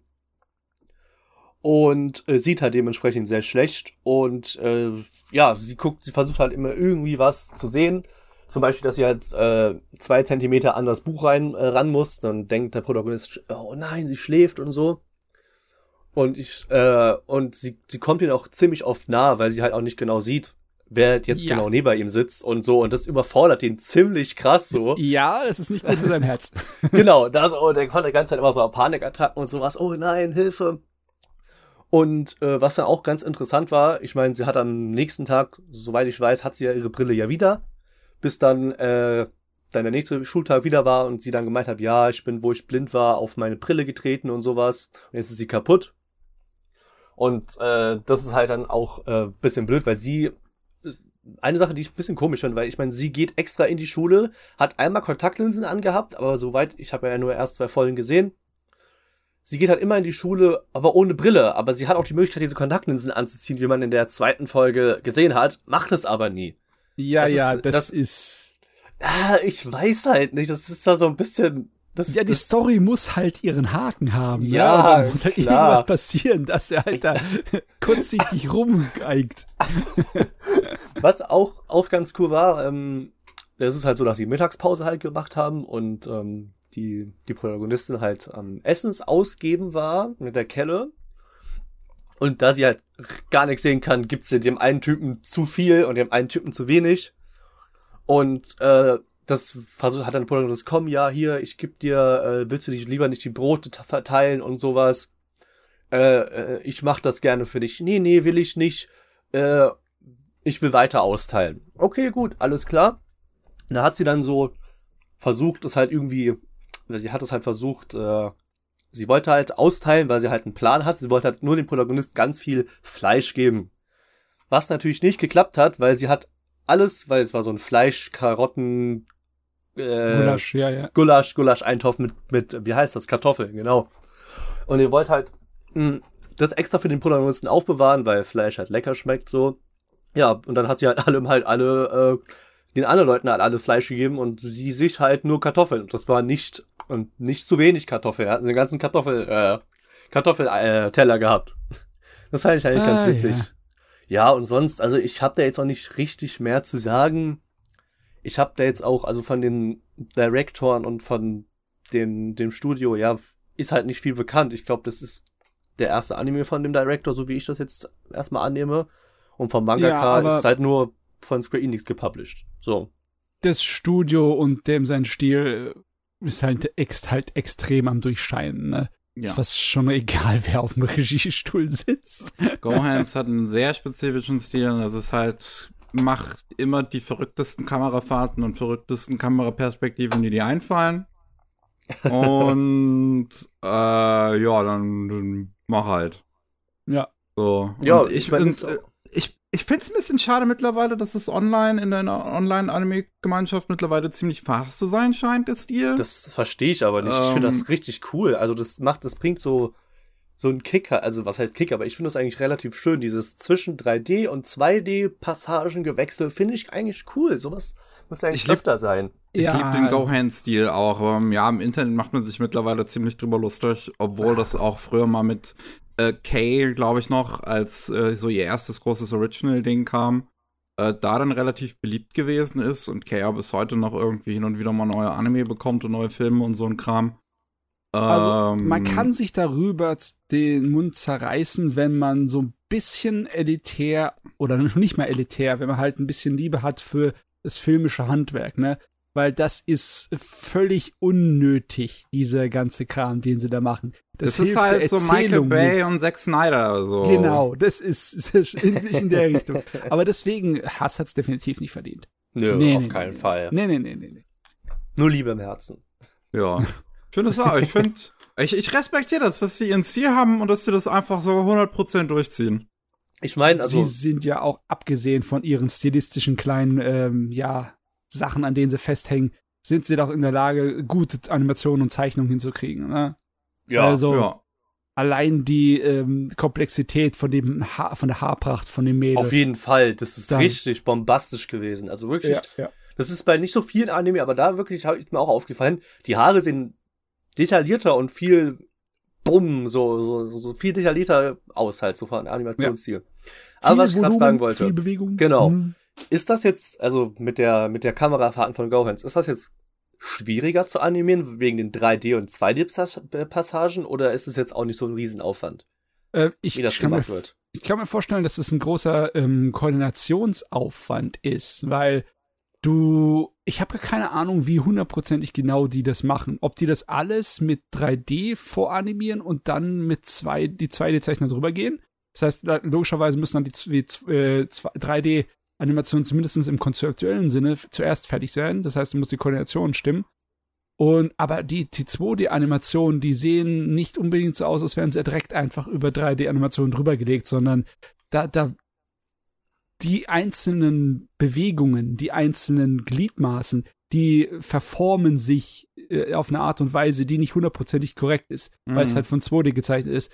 Und wenn du das in 3D machen wolltest, müsstest du es von Hand machen, was unglaublich aufwendig wäre.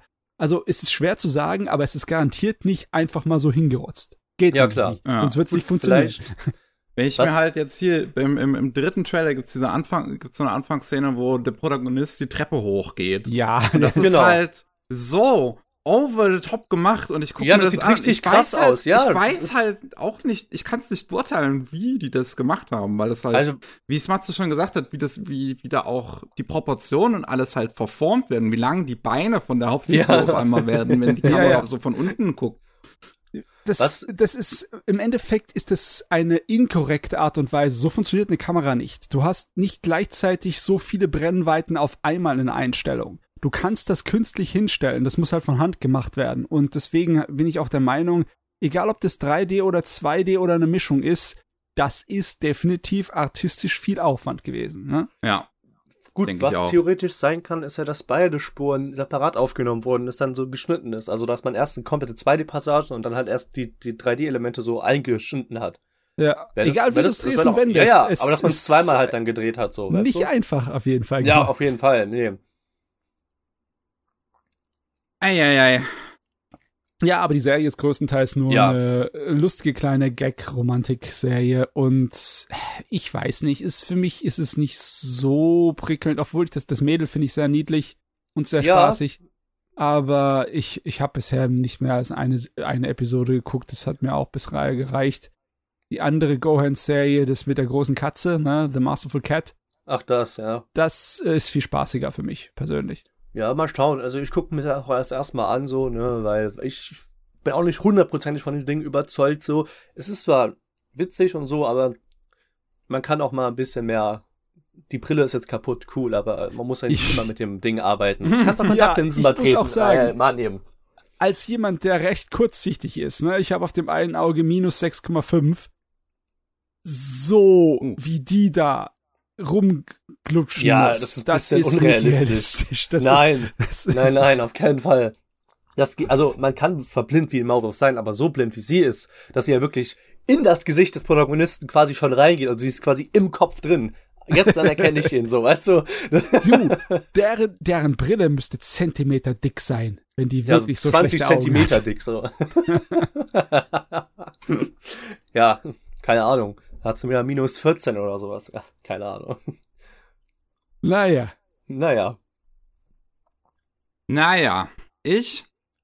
Ich hatte Yes. nach äh, Gundam Witch hatte ich noch ein bisschen mehr Bock auf Gundam Oh. und ähm, habe mir Mobile Suit Gundam Char's Revenge, ich meine Khan's Counterattack, ich meine Ja.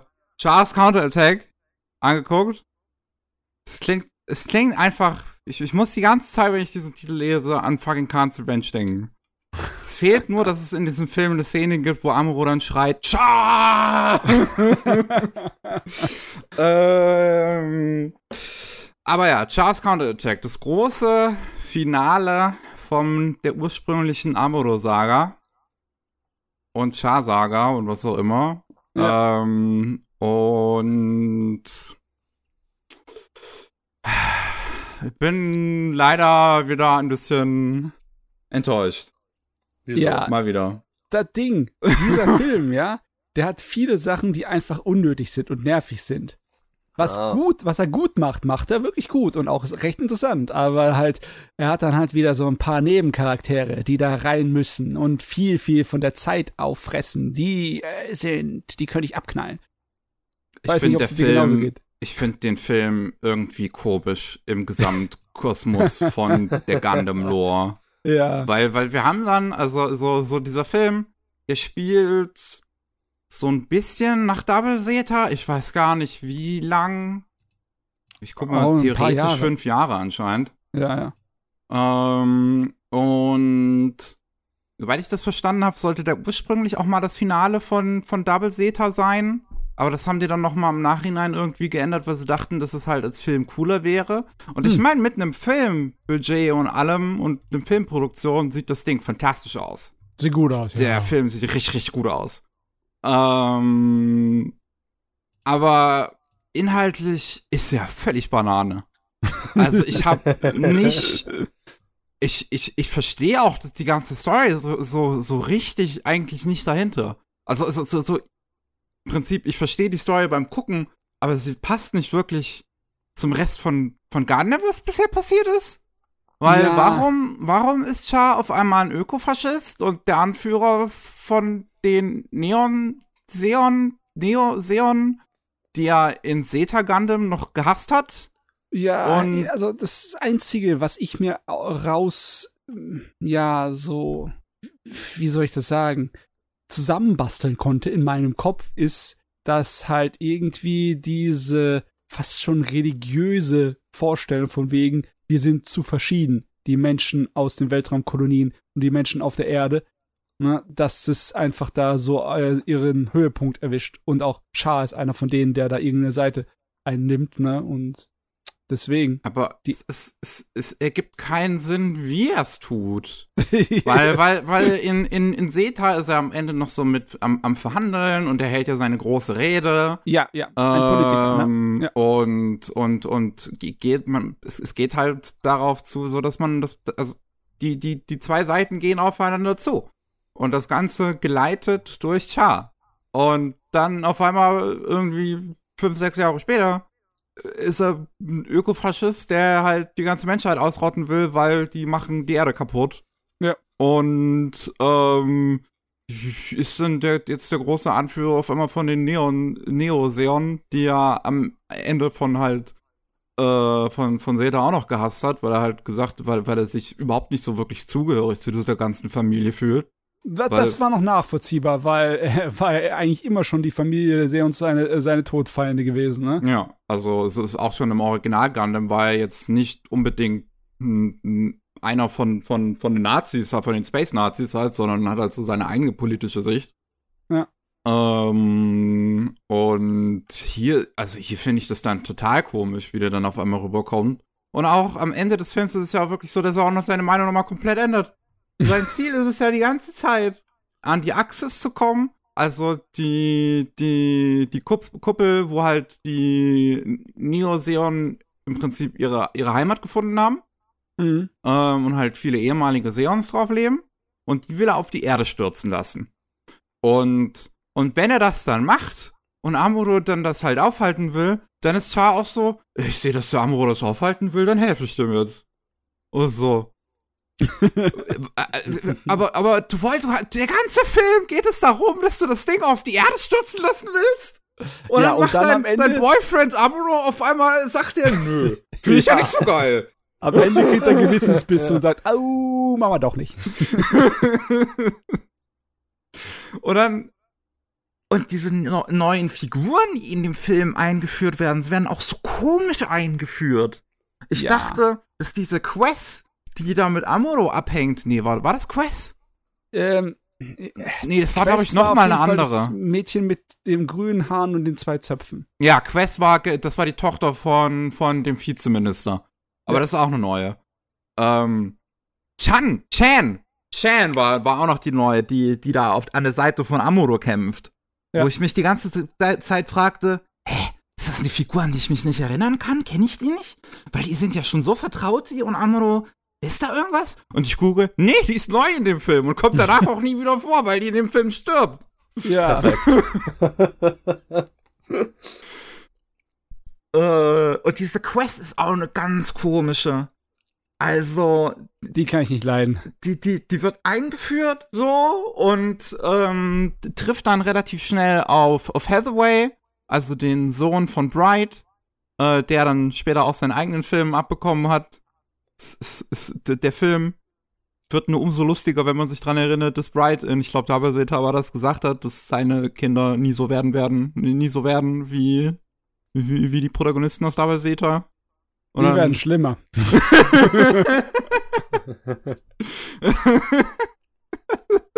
Nee, der, ja, der, in dem, der Film, in arme, dem Film haben wir Hathaways ersten Kill, also hooray. Ja, du, der arme Mann, ja, einer seiner äh, Jungs, oder ist es einer von seinen Jungs? Ah, ich glaube, irgendeiner von den jungen Kindern stirbt doch auch dann in, in, in Seta, ne? Im Krieg. Also, der War hat einer keine, seiner Kinder in Seta gestorben? Ich erinnere mich gar nicht. Oder war das, war das ein Doppelseter oder war das irgendwo anders? Ich weiß es nicht mehr. Auf jeden Fall, der ist nicht unbedingt das Ergebnis von seinen Elternfähigkeiten. Lässt zu wünschen übrig. Ja. Ja, seine Ähm. Erziehung ist nicht ideal gewesen. Oh Gott. Ähm, was ja so lustig ist irgendwie, weil es halt in Double Zeta wirklich irgendwie jetzt ein, zwei Folgen gab, die sich darum gedreht haben, ob Bright irgendwie das mit, mit Erziehung alles über, über das gut kann und hinterfragt sich selbst und alles sowas. Ähm, aber wir, wir haben dann halt diese Quest. Ja. Äh, und die ist zusammen mit Hathaway halt unterwegs zu der Station jetzt halt gerade, wo die White Base da angedockt ist.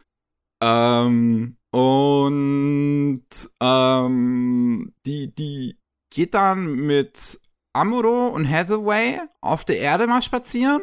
Ich glaube auf der Erde, ich bin mir nicht mal 100% sicher. Ähm, und zuerst will sie ja irgendwie mit Hathaway schnackseln. Dann kommt aber Char au- auf einmal aus dem Wald auf dem Pferd, weil natürlich, ganz zufällig, in dem Moment, wo Amuro und, und Quest und Hathaway da rumlaufen und sagt so, ähm, ich will die Menschheit vernichten. Und Quest ist dann so, geil. Ja, Geh mit dem mit.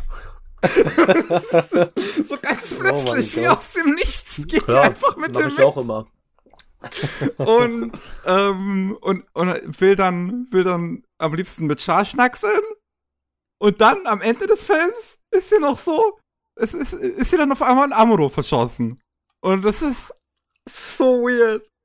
Das ist Ja. so ein seltsamer Film. es ist nicht Hört nur, dass das ganz komisch extrem an. seltsam ist und wirklich für Schleudertrauma sorgt in der Art und Weise, wie die Charaktere durch die Gegend rennen in dem Plot. Ähm, sie ist auch unglaublich nervige Teenagerin, die gleichzeitig eine verdammte Fanatikerin ist. Also, äh, das ist wie wenn du so eine Terroristenpsychose hast. ich weiß auch nicht, warum Tomino dachte, dass das ein guter weiblicher Charakter wäre, der so viel Zeit in dem verdammten Film abbekommt. Ja. Die ganze finale Konfrontation dann mit Hathaway und Quest und Ch- Chan konnte ich dann auch irgendwie nicht anders, als das irgendwie, weiß ich nicht. Also es war mir egal auf einer emotionalen Ebene sowieso, wenn mir diese ganzen Figuren egal waren, weil die halt auch weil das halt so seltsam ist, dass die so, so, sich so anfühlen, als wären die schon immer dabei und keinen Ja. richtigen Character Arc bekommen. Ähm, aber es halt eigentlich komplett neue Figuren sind. Und wenn die sich da gegenseitig alle abballern und Ha- Hathaway irgendwie Friendly Fire auf einmal macht, weil Chan dann Quest, ich glaube glaub ich, getötet hat. Und Hathaway getötet hat Chan und das ist so, das fühlt sich an wie Crazy Machines. Ja, wie so, wie so eine Kettenreaktion, aber das ist, das es sollte so tragisch dumme. sein, aber es wirkt einfach nur dämlich. Ja. Ah, Das ist, es ist wirklich schade, weil, weil, weil das so ein toll aussehender Film ist. Die ganze Animation, der ganze Stil, das ist Peak 80er. Ja, es ist besonders peak in der Hinsicht, dass es altmodisch wirkt. Es Ja. wirkt wie eine, wie wenn du jetzt richtig aufwendig und gut animierte Sachen aus Anfang der 80er ins Kino bringen würdest. Ne? Es ist, wenn du gerade mal ein paar Jahre weitergehst, ne, in die 90er, zwei oder drei Jahre, dann sieht der Stil und überhaupt der ganze Anime-Stil ganz anders aus. Hm. Also Gundam ist wirklich, ähm, hat da seinen Höhepunkt von der Original Zeichenstil und äh, Mecha-Action. Das ist sehr schön mit anzusehen. Also wirklich der ganze Film einfach Ton ausschalten, nur die schönen Animationssequenzen. Ein absoluter Genuss. Ja, guck. Ja? Und die ganze Handlung von dem Ding macht keinen Sinn. Es ist echt. Es ist wirklich schade, dass das so das, das, das Finale von dieser originalen Arc ist im Prinzip. Das Ja, besonders, weil das Finale dann noch immer so esoterisch werden muss, ne? hm. weil unsere beiden, was weiß ich, Jesus-Figuren, unsere übermenschlichen New-Type-Götter, dann auch irgendwie, äh, ja, ich weiß nicht, ich, ich interessiert dich ja nicht wirklich für Spoiler aus dem Film von 1988, aber es ist schon, es ist schon ein bisschen schräg. es ist schräger als Ideon, was am Ende passiert. Aber man muss den Film geguckt haben, um die Story zu verstehen, ne? So habe ich das verstanden. Ich meine, ich, ich, Miki hat mich schon damals gefragt, ne? Äh, Sie möchte es unbedingt in der richtigen Reihenfolge gucken, aber ich, ich sag dir, ähm, egal in welcher Reihenfolge du Gunman guckst, äh, für Shahs Counterattack ist das alles eigentlich für den Arsch. Okay, perfekt. Ah, ja. Ich weiß jetzt noch gar nicht wirklich, wie ich weitergucken soll im Prinzip, weil normalerweise bin ich ja so, dass ich in der chronologischen Reihenfolge gerne halt, also in der, in der, in der Release-Order gerne alles durchgehe, weil das Ja. dann ja auch meistens halt die Reihenfolge ist, in der im Prinzip diese ganze Handlung auch überhaupt konstruiert worden ist. Ja, Ähm. Universal Century, ne? Ist das, äh, dann wäre doch das, wäre das nächste schon Unicorn?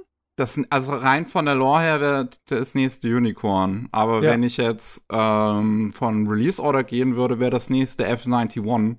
Und dann wäre ich wiederum eingeloggt im Prinzip auf eine bestimmte Route. Weil Unicorn spielt ja noch, spielt ja noch vor 91 theoretisch. Aber dann splittet sich ja die Timeline von Gundam. Und dann haben wir halt nach Unicorn guckst du entweder F91 oder du guckst ähm, hier NT. Guck beides Äh. gleichzeitig. Die, die Sache ist die, F91 hat mit nichts anderem auch nur irgendwas zu tun. Ähm, aus meiner Erfahrung. Ich habe den Film geguckt und das, das ist irgendwie völlig eigenständig. Es ist halt Gundam, aber äh, Es spielt auch noch ähm, Universal Century halt nochmal 30 Jahre nach ähm, dem, dem Film. ja, es könnte aber auch in einer kompletten Alternativzeitleine spielen. Also es ist egal. Also das ist relativ wurscht. Ah ja, Der- mal sehen. Also mal ich, ich, sehen. F91 finde ich auch nicht gut, aber es ist, oh, es ist noch hübscher als Charles Counterattack. Es ist Ja. noch hübscher. Es ist unfair. Je schlechter der Anime wird, desto besser wird von den Zeichnungen der. Weil ich will mir Unicorn und Origin und Narrative auf jeden Fall alle noch angucken, bevor ich irgendwann mal mit Hathaway anfange. Aber ich weiß auch gar nicht, ob ich jetzt schon Hathaway gucken möchte oder nicht irgendwie, weiß ich nicht, noch zehn Jahre warten, bis dann alle drei Filme draußen sind. Weil wer Es ist weiß, wie lange das noch dauert. Ja, ist echt natürlich. Blöd. Es ist wirklich blöd, weil ich fand, Hathaway hat zwar seine Probleme gehabt, aber ich hätte schon gern den zweiten Teil, ja. Ich, äh, jedes Mal, wenn ich dran denke, nervt es mich, dass ich immer noch warten muss. Ja. Und es Ah. ist jetzt schon wieder zwei Jahre her, dass der erste Hathaway rausgekommen ist. Ja, ja. Von daher wirklich, wer weiß, wie lange das überhaupt noch dauert. Ach Gottchen. Ja. Gundam, schon jo, so ein ganz, jo, jo. ganz spezielles Ding. Hä, was sagt, also du kannst doch bestimmt bei Google irgendwas finden, was du für eine Reihenfolge rausspuckt, oder? Ja, ja, also, kann man, so, kann so man. Hätte ich, so hätte ich halt gemacht. Also zum Beispiel bei Monogatari äh, würde ich halt auch erstmal wenn Aber will, will ich halt soll, auch Release Order gucken, also wie wirklich es halt Release Order? Ist. Ja. ja, gut, weil manche meinen, also was ich so gelesen habe, manche meinen, es ist für die Hardcore-Fans besser, würde man, also wenn man schon eingefleischt ist mit den ganzen, dass man halt nach äh, chronologisch guckt und für die Leute, die halt so casual in diesem äh, in Monogatari drin sind, dass man nach Release Order oder halt so wie es halt äh, Bock halt, hat, dass man halt guckt, so, ne? Ja, aber Monogatari ist definitiv einfacher zu sagen. Du guckst dir einfach da an in der Reihenfolge, wie es rausgekommen ist, weil das auch aufeinander aufbaut und ja. das echt hilfreich ist. Bei Gundam, ich kann dir direkt aus Erfahrung sagen, Mickey, das einzige, das direkt wirklich notwendigerweise anknüpft an die ganzen alten Universen, ist Unicorn. Die anderen Sachen, wie zum Beispiel Stardust Memory, Nebengeschichte. Stardust Memory will ich, glaube ich, auch gar nicht gucken, weil das von dem gleichen Regisseur ist wie MSI Glow und der ja halt so eine komische politische Einstellung hat. Stardust Memory ist auch komisch inhaltlich. Es ist aber optisch meiner Meinung nach definitiv immer noch der bestaussehendste Gundam. Er ist okay, einfach ja. geil, wie gut er aussieht. Ja, aber ja, ähm, die kannst du eigentlich alle nebenbei lassen und direkt zu Unicorn gehen. Unicorn ist das Einzige, was wichtig ist, storytechnisch. Die anderen, ja, kannst du gucken zwischendurch, wie du möchtest, in welcher Reihenfolge du möchtest. Nur Unicorn ist wirklich die direkte Wiederfortsetzung. Da geht's weiter mit dem originalen Universum. Ähm, sind die Gundam-Filme eigentlich auch auf Deutsch rausgekommen oder auch nur im Original schon? Äh, meistens ist das alles nur ähm, Englisch-Import ja. zu bekommen. Auch relativ günstig um, ähm, war das. So zum also, Beispiel die, die, die ganze Zeta Gundam-Serie kostet auf Blu-ray, glaube ich, irgendwie 40, 50 Euro. Ich meine, mittlerweile ist zum Glück alles oder, oder sehr, sehr viel davon auf, auf Crunchyroll, auch mittlerweile auch original, äh, also auch, auch Zeta zum Glück, weil sie das hm. lange Zeit nicht hatten. Und da natürlich halt alles auch mit, mit entsprechenden Untertiteln, wobei ich glaube, Zeta auch nur englische Untertitel hat und dabei seht habe. Ich glaube, das Original hat zumindest deutsche. Ah, ja, okay. Um, ja, ja, das Original Gundam ist deutsche Untertitel, ja. Ja, ja, das haben sie synchronisiert und oder die haben sie synchronisiert? Nee, sie haben es synchronisiert, glaube ich nicht. Naja, nicht das einzige Gundam, was glaube ich synchronisiert ist, ist Double O. Hm. Film oder Serie? Serie. Das ist eine Serie. Okay, okay, okay. Ja. Ah ja, Gundam, Gundam, Gundam, Gundam. Ich meine, es ist echt schön, dass wir jetzt wieder gute Gundam-Sachen haben, weil Gundam ja. hat eine Menge Müll gemacht im Laufe der Jahre. ah. Ja, aber ich fühle ich fühl trotzdem, obwohl ich jetzt mit diesem Original-Universum leider schon den größten Teil dann doch eher nicht so mag. Ich mag das Original und alles danach ist leider echt ein Letter. Das ist bisher, tut's mir ein bisschen weh. Ja. Ähm, aber trotzdem ist, äh, äh, fühle ich so eine gewisse emotionale Bindung mittlerweile zu diesem Franchise, weil ich schon so viel davon gesehen habe. Ja, irgendwie, ne? Irgendwie funktioniert das bei Gundam. Es bleibt Gott bei damit, jetzt kriegt Bandai auch noch meine Kohle. Äh, ja. Na gut. Naja, solange ich nicht ins, ins Gundam Metaverse einsteige, bin ich, glaube ich, noch gut. Dann ist deine Seele noch zu retten. Ach Gottchen. Äh, Matze, hast du noch was? Ja, ich habe noch eine Menge Sachen aus der laufenden Saison. Ähm, Sachen, die ich tatsächlich persönlich ziemlich gut finde. Ähm, es ist noch ein lustiger Isekai dabei, wie zum Beispiel, der heißt Sweet. Äh, ja, Sweet Reincarnation. Das okay, ist ja. über den Hauptcharakter, der stirbt, als er gerade dabei ist, äh, den Wett, so ein Wettbewerb fürs ähm, Süßigkeiten machen ge am Gewinnen ist, ne? Wird von seiner eigenen großen Süßigkeiten-Statue erschlagen. okay. Aber kein Truckhuhn, okay. Ja. Nein, kein Truckhuhn, nein. Diesmal ist es die Süßigkeit an sich, die ihn. Ich habe, das, das, das, fällt mir, das, äh, das fällt mir gerade ein, weil ich habe dann als nächstes bei mir auch noch einen, einen Isekai tatsächlich. Und ich habe da äh, in Crunchyroll eine, einen lustigen Kommentar drunter gelesen, so irgendwie, wegen den hohen Gaspreisen gibt's keinen Truckhuhn mehr. Weil, weil die alle nicht mehr, weil die halt alle mittlerweile auf andere Weisen sterben. Ja, ja gut, der Protagonist aus diesem Süßig aus diesem Wedding Machine ist doch gestorben, weil er doch gegen das Auto geknallt ist mit dem Automaten oder so. Ja, ja. Äh, also auch indirekt Freak, der ist ein totaler Automaten-Otaku gewesen, der von einem Automaten erschlagen wurde. Ja. Aber während der Auto gefahren wurde. ist, ne? Aber während der schon Auto gefahren ist, ne? Ja. Genau, also er wurde indirekt von Truckun gekillt. Ah, ja. Auf jeden Fall hier ist äh, der Gag, dass der Hauptcharakter vollkommen, ja, eigentlich nur ein einsilbiger, nicht einsilbig, das ist vielleicht falsch. Auf jeden Fall ist es ein One-Trick-Pony. Ne? Er ist absolut vernarrt darin, Süßigkeiten herzustellen. Er ist der Bäcker schlechthin. Und in der wirklichen Welt in, und in der realen Welt und in der Fantasy-Welt beides will er halt einfach nur eines. Er möchte so ein, im Endeffekt, dass das so eine Art von Kultur wird, seine Süßigkeiten. Er will das ganze Königreich damit so sozusagen vollfüllen und das ist so das Er Markenzeichen will der Nestle Kultur. werden. Ja, er will Nestle werden. Oh Gott, oh Gott, das ist, das ist ein, will Lesnar werden. das ist ein guter Bösewicht. Auf jeden Fall, sein Gag in dieser Welt ist einfach nur, dass er besonders schlau ist für sein Alter, weil klar, logisch, er hat schon vorher Wissen aus seinem vorigen Leben, wie das übrig ist, ist nichts Besonderes, nichts Neues. Er, hat magische Fähigkeiten, die ihm erlauben, Sachen zu replizieren. Also nicht wirklich direkt zu kopieren, ähm, aber sowas ähnliches. Er kann zum Beispiel äh, Wunden, die einem Gegner zugefügt wurden, replizieren auf andere Gegner. Der, die haben zum Beispiel damit einen Banditenangriff zu kämpfen, weil er Sohn von einem äh, ziemlich armen äh, ähm, Adligen ist, der so ein ganz kleines Dorf hat, also beziehungsweise so, so drei kleine Dörfer insgesamt für so 120, 150 Leute, also wirklich nichts Großes. Und die wehren Banditen ab und ein Bandit, der halt äh, irgendwas Feuriges an den Kopf bekommen hat, ich glaube irgendeine, ja, irgend so ein Geschütz, äh, Geschoss, der, ähm, dem seine Wunde tut er einfach dann auf die anderen Banditen umwandeln, die ihn angreifen. Also ist, ist, ist nett, aber ist nichts Übermächtiges. Er hat einfach nur eine relativ nützliche Fähigkeit und er denkt eigentlich nur daran, ja, ich will nur Süßigkeiten machen. Ich will meinen ganzen verdammten Laden, den ich hier schmeiße, ne, mein ganzes Königreich, mein ganzes kleines Adelreich hier, all die Ressourcen müssen nur für Süßigkeiten gemacht werden. Wir müssen das importieren, um irgendwie Zucker herzubekommen. Wir müssen das importieren, weil wir brauchen Früchte. Weil. und das macht es einfach ein bisschen lustiger in der Hinsicht, weil den interessiert alles nichts. Den interessiert kein Abenteuer, den interessiert kein Harem, den interessiert keinen feuchten Kehricht. Der, wird sich eigentlich in der Motivation am ehesten unterscheiden von dem typischen Isekai-Kram, weißt du? Mhm. Der ist getrieben, der Mann, von seiner Leidenschaft. Naja, ist ja auch mal was anderes. Also, man muss ja nicht immer irgendwie schon Harem in der Fantasy-Welt haben als Isekai oder so, was ja meistens. Oh ja, ist. das nervt so. Also, dermaßen, nur, ich also, aber gibt es weibliche Protagonistinnen?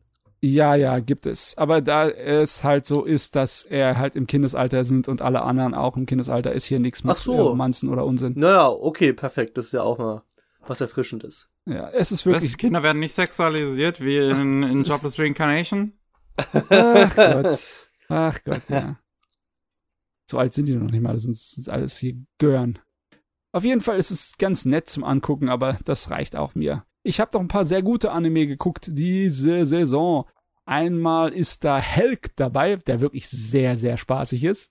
Was ist das? Also, Das ich habe das nur gesehen, aber nicht angeguckt. De, der Titel ist auch der Name vom Hauptcharakter und ist definitiv ein Wortspiel auf Herkules. Ne? Er sieht halt auch aus wie ein Herkules und ist so richtig fast unbesiegbar, weil er halt ähm, ein Superheld ist, so Superman halt in Fantasyform. Und er nimmt am Turnier teil, um den nächsten Dämonenkönig für die Gegend dort zu küren, weil er einen Hass auf Menschen hat und sich an ihnen rächen möchte. Und Oh. die, die ganzen Dämonen sind natürlich so, das ist ein Mensch, den trauen wir nicht, den tun wir irgendwie rausekeln aus unserem Turnier und versuchen alle möglichen kleinen Tricks, alles mögliche Alberne, um äh, Turnierregeln aufzustellen oder Turnier, ähm, wie heißt nochmal, äh, Herausforderungen und äh, Spiele, da, dass er dort verlieren wird, ne? Hm. Aber er schafft's überall durch. Und er ist so beliebt beim ganzen Publikum, dass sie riesige Probleme bekommen. Und es ist herrlich. Es ist sehr, sehr lustig. Es ist eine wirklich spaßige Komödie mit einem ziemlich düsteren Unterton. Weil, ja, es, äh, der Kerl ist zwar andauernd am Rumlaufen und am herzhaft lachen und ist zu allen freundlich, aber er will die Menschheit auslöschen und er hasst sie auf, bis auf Ein und Brechen. Und er, bei den Menschen ist er bekannt als einer der schlimmsten Verbrecher, weil er halt äh, Familien seine eigene Familie getötet hat, angeblich. Hm. Und wenn, was, wenn man aus der Herkules-Mythologie was kennt, dann wurde Herkules auch ähm, äh, betrogen und, wie heißt es nochmal? Äh, Verraten? Nicht verraten. Irgendeine Gottheit oder so hat ihn dazu gebracht, dass er auch seine Familienmitglieder tötet. Ja, ja, indem ja. er sie, naja, durch halt Magie ihn getäuscht hat. Und ich schätze mal, dass das hier so eine kleine äh, Parodie und äh, eine Hinsicht geht. Also ist größtenteils Fantasy-Komödie, aber es kann auch gut sein, dass da noch was Tragisches und Dramatisches kommt. Aber ich habe auf Ja. jeden Fall meinen Heidenspaß mit dem Ding. Besonders Also- der eine, der eine Hauptcharakter, das eine Mädel, das ist so eine relativ klassische Zündere, im Sinne von wegen, die ist eine ganze Menge am Rumbrüllen und eine ganze Menge explodieren, weil sie so ein Feuerdämon und ja, die hat in jeder Episode jagt sie mindestens ein Gebäude in die Luft. Weil hier Ja, halt, okay.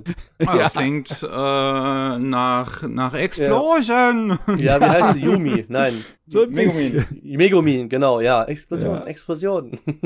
Aber auf jeden Fall sehr spaßig. Habe ich meinen Okay. Spaß mit, ist geil. Äh, andere Sache, die auch relativ 24 geil Folgen ist, soll das Ding haben. das läuft, oh, Ah. wow, das wird eine große Serie. Also, also 24 Folgen. frage ich mich, ob es den, ob's, ob's, ob's das schafft zu landen, weil das klingt jetzt eher halt erstmal nach einem One-Trick-Pony.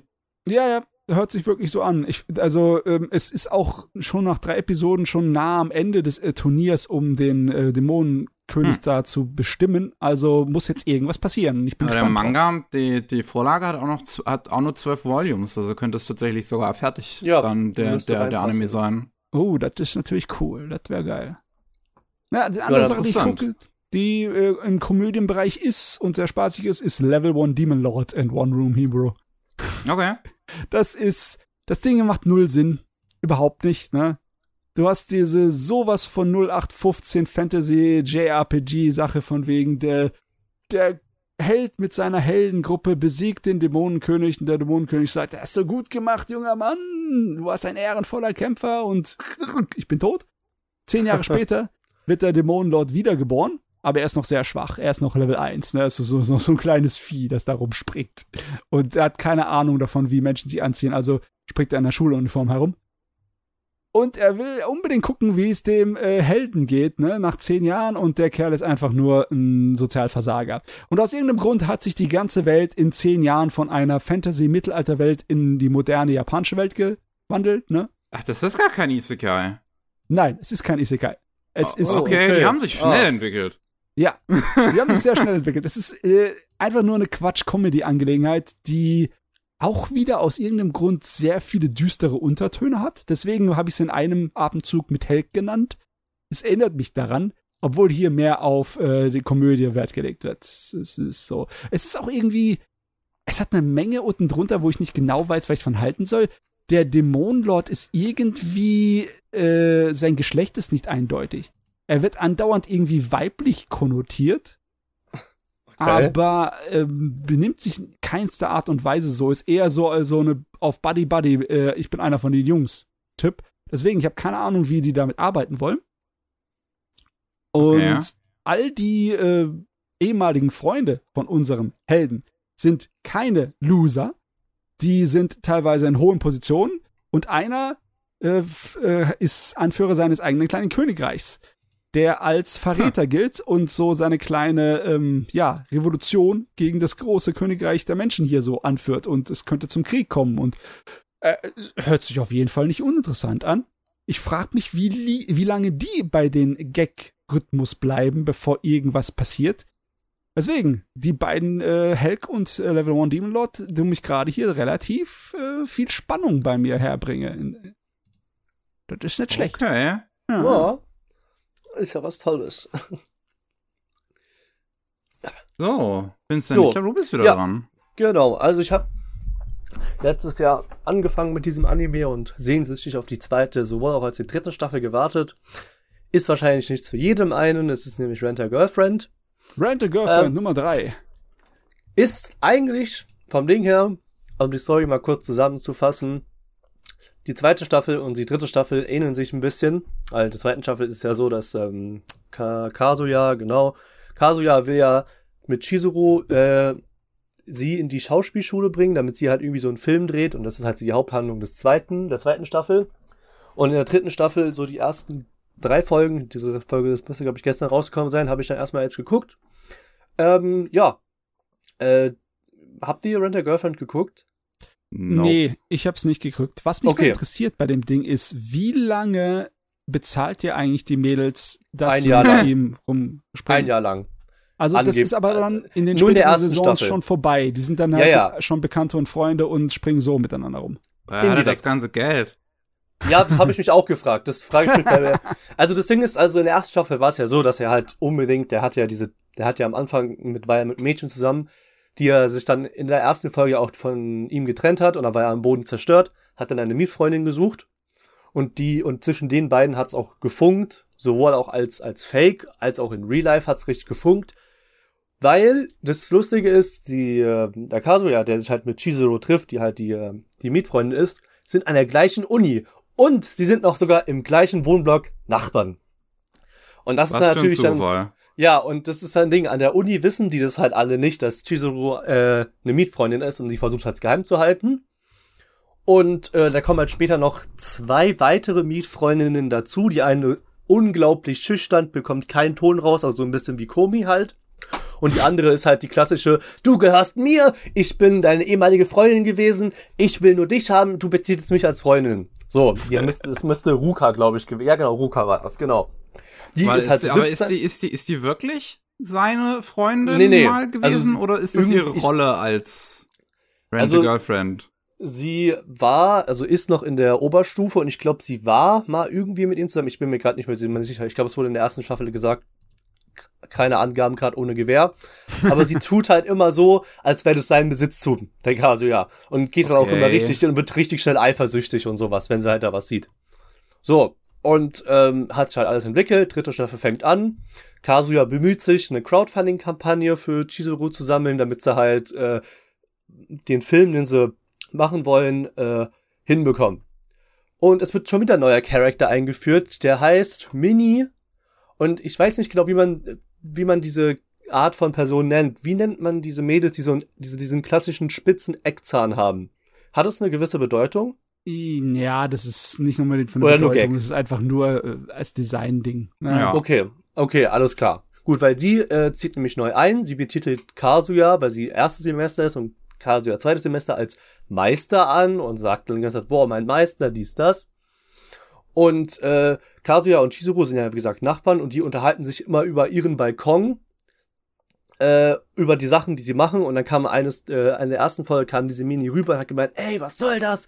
Ich stört hier voll die Nachbarn mit eurem Rumgequatsche. Äh, man sieht doch eigentlich, ein Bilder mit dem Krückstock sieht doch eigentlich, dass ihr eigentlich zusammengehört und sowas. Und hat dann so richtig eine Ansage gedrückt und Kazuya und sowohl auch als Chizuru dachten sich, hä, das stimmt doch gar nicht hier. Äh, äh, warum, so, wir lieben uns gar nicht, haben das natürlich ausgeredet und äh, schön geredet, dass sie sich gar nicht lieben und so. Ja, und äh, diese Mini ist jetzt so in die indirekte Vermittlerin, um die Beziehung zwischen Kazuya und Chizuru äh, zu verdichten. Ja. So, weil in, der dritten, in der dritten Folge war sie nämlich bei Chizuru zu Hause, um, äh, um Sachen für die Crowdfunding-Kampagne, weil sie brauchen für diese Crowdfunding-Kampagne 1,8 Millionen Yen, um es zu finanzieren. Und da hat sie halt äh, mal die Tatsachen auf den Tisch gehauen, die Mini, und hat zu Chizuru gesagt, ey, hier, Kazuya liebt dich. Und die dann so, was? Wie, der Was? liebt mich? Das, das, äh, das kann ich dir doch gar nicht vorstellen. Wie, wie geht das denn? Und so. Und ja, und damit ist halt Wir auch dann sind jetzt am Anfang der dritten Staffel, ja? Ja, genau. Ja. Hört sich irgendwie sehr klassisch an. Ne? Ja, aber der Manga ist abgeschlossen. Das ist das Lustige. Der Manga ist schon abgeschlossen mit 32 Bänden. Okay, aber ist Rent a Girlfriend ein Original nur Manga oder war das auch eine Light Novel? Das war ich Manga. War nur Manga. Oder ist der Manga doch ab? Nee, oder nee. Ich- Nein, der Manga ist Gerade doch nicht ihn nicht abgeschlossen. abgeschlossen. Nee, nee, okay, alles klar. Dann habe ich mich gerade verguckt. Nee, gut, dann ist er nicht abgeschlossen. Aber ja, das sind die ersten drei Folgen. Bisschen besserer Auftakt als Staffel 2. Und ja. Und das Einzige, was ich hier auch noch gesehen habe, die, die Regisseure von erster und zweiter Staffel sind unterschiedlich. Äh, von erster bis zweiter ist unterschiedlich. Also erste und zweite ist von Kazumi Koga gemacht und die dritte von einem anderen. okay. Warum auch immer, weiß ich nicht. Ähm, jetzt Passiert Sachen manchmal. Gewisse Sachen interessieren mich schon hierbei. Also ist doch, glaube ich, ein anderes Studio jetzt. ne? TSM Unter Entertainment steht hier noch. TMS, TMS, TMS. Ja, aber ich glaube, die haben nicht die zweite und erste gemacht. Also Wikipedia sagt mir, TMS hat alles Ja, ja. gemacht. Bei mir Echt? auch. Okay, dann, dann finde ich es vielleicht gerade einfach nicht. Ja, aber manchmal stimmt es einfach auch nicht hundertprozentig, was auf Wikipedia steht. Also ohne Ah, die, ja. wie immer. Ne? Auf jeden Fall, es ist ja eine Harem-Komödie, ne? Es Ja. Ist, die alten klassischen Harem-Komödien war eigentlich alles nur immer Dreiecksbeziehungen und alle anderen Mädchen waren einfach nur extra, um Gags rauszuholen da, ne? Ist es überhaupt hier eine Dreiecksbeziehung oder ist eigentlich nur die Beziehung zwischen den beiden wichtig und alles Ja. andere ist nur Gag? Also die anderen beiden, die anderen drei, die es ja noch gab oder gibt, ist halt eher so dieses, man könnte was draus machen, aber man, man lenkt alle Bahnen auf Chizuru und Kazuya, dass die zusammenkommen. Weil Okay, das okay. ist schon der Mittelpunkt der Haupt der Serie, ja. und natürlich brauchen die ewig. Wenn Ja, weil, die, weil, weil, weil ich meine, was auch war, Chizuru hat, ist ja auch mal auf ihn drauf, hinzugegangen, hat ihn auch gefragt, yo, liebst du mich? Er so, nein. Und dann ist sie mit diesem, mit diesem gewissen Gang, okay, liebt mich nicht, also sind wir jetzt nur Freunde, so. Und das hat sie wirklich, wirklich gedacht, so. Dann ich mir so, Junge, der, der, äh, der, der platzt bald, wenn er vor dir steht, der, der bekommt einen Anfall, wenn du, wenn du ihm schreibst, komm, ich komm mal kurz rüber in deine Wohnung. Der, der Kazuya ist immer aus dem Häuschen und die checkt das einfach nicht. Ja, gut. Ja, ja. Das ist aber logisch, ne? Die Leute sind immer da blind, wo sie es nicht sein sollen. Genau. Aber okay, ich meine. Äh, Ist aber gut von, äh, vom Ding her, die Serie. Ist bestimmt nicht für jeden was so, ne, weil ist halt so. Aber mir gefällt's so. Also von daher geht eine Empfehlung an von mir raus. So viel ich weiß, ist es auch recht beliebt. Ich meine, sonst würde Ja. es nicht drei, drei Staffeln Ja, bekommen. natürlich. Also ich meine auch vor allem, die erste Staffel müsste 2020, 21, glaube ich, gekommen sein. Und da hat es ja auch erstmal dann gedauert, bis dann die nächste kam, so, ne? Ich glaube, die kam 2021 und die, oder 2, ach, keine Ahnung. Aber auf jeden Fall war gut, dass sie es dann äh, fortgesetzt haben. Ja, genau, Hm. doch, 2020. Am 11. Juni kam die erste und 2022 kam die zweite raus. Ja, genau, hier steht's ja. Hm. Auf jeden Fall, der Manga-Autor scheint ein besessener Wahnsinniger zu sein. Der hat in sechs Jahren 32 Bände rausgeballert. Ui. Das heißt, Ja, das jedes ist Jahr krass. mindestens fünf Bände. Es ist nicht normal. Das, ist, echt nicht normal. Ja gut, er ist ein Macher. Also er denkt sich so, okay, gut, ich mach was. Ähm, ja, 32 Spende, vielleicht noch mehr. Das sehen wir ja dann. Was Gute kann man so lange darin erzählen, frage ich mich. Ja, ich auch. Das ist halt Ich meine, es wirklich muss so. immer wieder was dazwischen kommen. ja klar. Logischerweise, ne? Ich meine, gut, was halt jetzt mehr im Mittelpunkt ist, halt wie gesagt, diese Crowdfunding-Kampagne und diese Schauspielkarriere, aber was will man danach machen? So, ne? Das ist dann wieder das Ding. Was soll danach passen? Sie hat einen Film abgedreht und hat dann indirekt geschafft. Weil sie, weil das, Haupt, das Hauptziel von Chizuru ist ja, dass sie äh, sich von diesem äh, Mietfreundinnen-Ding trennen will und halt wirklich in die Schauspielrichtung geht. Weil sie ja super Schauspielern kann, was es halt angeht. So, die konnte diesem Kasia ganz am Anfang in der ersten Folge so den Kopf verdrehen, obwohl alles gespielt war halt so. Das war halt auch Äh, bemerkenswert, deswegen. Ha, ich kann mich an viele langwierigen Romanzen erinnern, die dann halt einfach auch in Manga-Form noch einen riesen Rattenschwarz hinten dran hatten. Ne? Die, die Hauptcharaktere haben sich gefunden und sind ein Paar, aber es muss halt alle Nebencharaktere auch noch was abbekommen. Ne? Und während die ganzen Nebencharaktere so langsam was abbekommen, kann man noch ein bisschen was bei den Hauptcharakteren an Story erzählen. Aber ich habe so das Gefühl, dass bei Rent a Girlfriend das direkt damit endet, dass sie ein Pärchen werden und dann ist vorbei. Ja, hoffen wir das mal, ne? Obwohl die Äh, anderen Charaktere auch. Ich meine, ich finde es, ich finde es die weniger gute Lösung. Naja, aber gut, Weil die anderen heißt, Charaktere bekommen auch ihre berechtigte Screamtime. So ist das nicht. Was Ah, ich auch okay, nicht okay. schlecht finde. Also wirklich, äh, es kommt halt wirklich manchmal in unnötigen Momenten kommt, äh, kommt halt diese, diese, diese Schul, diese, äh, wie heißt äh, Ruka, diese 17-Jährige, kommt, oder 18-Jährige sogar schon, kommt dann immer halt dazwischen und so, aber die Screamtime wird denen auch äh, gegeben. Das ist gut so und das ist eigentlich gar nicht so schlecht. Na dann, na denn, na denn. Na dann, ja. Ja. Ach ja. Gut. Was ich noch geschaut habe, das nennt sich Why Reliana Ended Up at Duke's Mansion. Ah, Ach, das, dieses 3D-Ding, ne? Oder? Nee. das ist auch ein Ot- Otome Isekai, oder? Ja, das ist auch ein Otome Isekai Ach, und ah. das ist äh, basiert auf einem südkoreanischen Webtoon. Und würde man im Anime vielleicht gar nicht merken, weil die aus irgendeinem Grund das Ursprungsland von der Protagonistin geändert haben und die halt am Anfang in den ersten zwei Minuten, wo sie auch direkt stirbt, ne, in, in Japan ist und halt eine Japanerin ist, statt eine Koreanerin, aber Oh je. ist irgendwie, weiß ich nicht, warum sie sich, warum sie das jetzt unbedingt ändern mussten. Ähm, aber ich, das ist normalerweise nicht unbedingt mein Forte. Ich weiß gar nicht, ob ich überhaupt schon irgendeine von diesen ganzen anderen Otome Villainous Dingern sonst so gesehen habe. Du hast Ich unseren. Trottel mit ihrem ähm, Multi-Harem gesehen, die, wo jedes Geschlecht auf sie steht, ne? Oder nee, das habe ich nicht gesehen. Hast du nicht gesehen, okay. Nee. Ähm, hier ist es halt auch so, äh, Protagonistin, so, ja, so Anfang 20, kriegt gerade endlich einen Job. Und als sie die E-Mail kriegt, dass sie den Job hat, wird sie vom Dach geschmissen an einem Hochhaus und stirbt. Und landet in der Haut von Reliana. Das ist eine Nebenfigur aus einem Buch, was die Protagonistin mal gelesen hat die im Prinzip die Story dieses Buches in Bewegung setzt, dadurch, dass sie stirbt. ähm, weil sie von ihrem, ihrem Fiancé ähm, jeden, jeden Morgen äh, Gift ins Getränk äh, geschüttet bekommt und sie halt irgendwann daran stirbt. Und dann im Prinzip diese, diese Novel anscheinend irgendwie so ein, so ein Thriller, Detective-Mystery-Ding an Haus und Hofe ist, wo äh, eine neue Figur dann da auftaucht, die äh, die eigentliche Protagonistin in dem Buch ist und eine gute Freundin von Reliana ist und versucht herauszufinden, was passiert ist. Hier ist es aber jetzt natürlich so, dass dies Mädel, was in Relianas Haut gelandet ist, natürlich keinen Bock hat, direkt ein zweites Mal zu sterben. Und ähm, dann halt Überlegungen trifft, was sie dagegen tun kann. Und halt erstmal natürlich versucht, sich total mit ihrem Fiancé zu verscherzen, sodass der vielleicht gar keinen Bock mehr hat auf die, äh, auf die Heirat.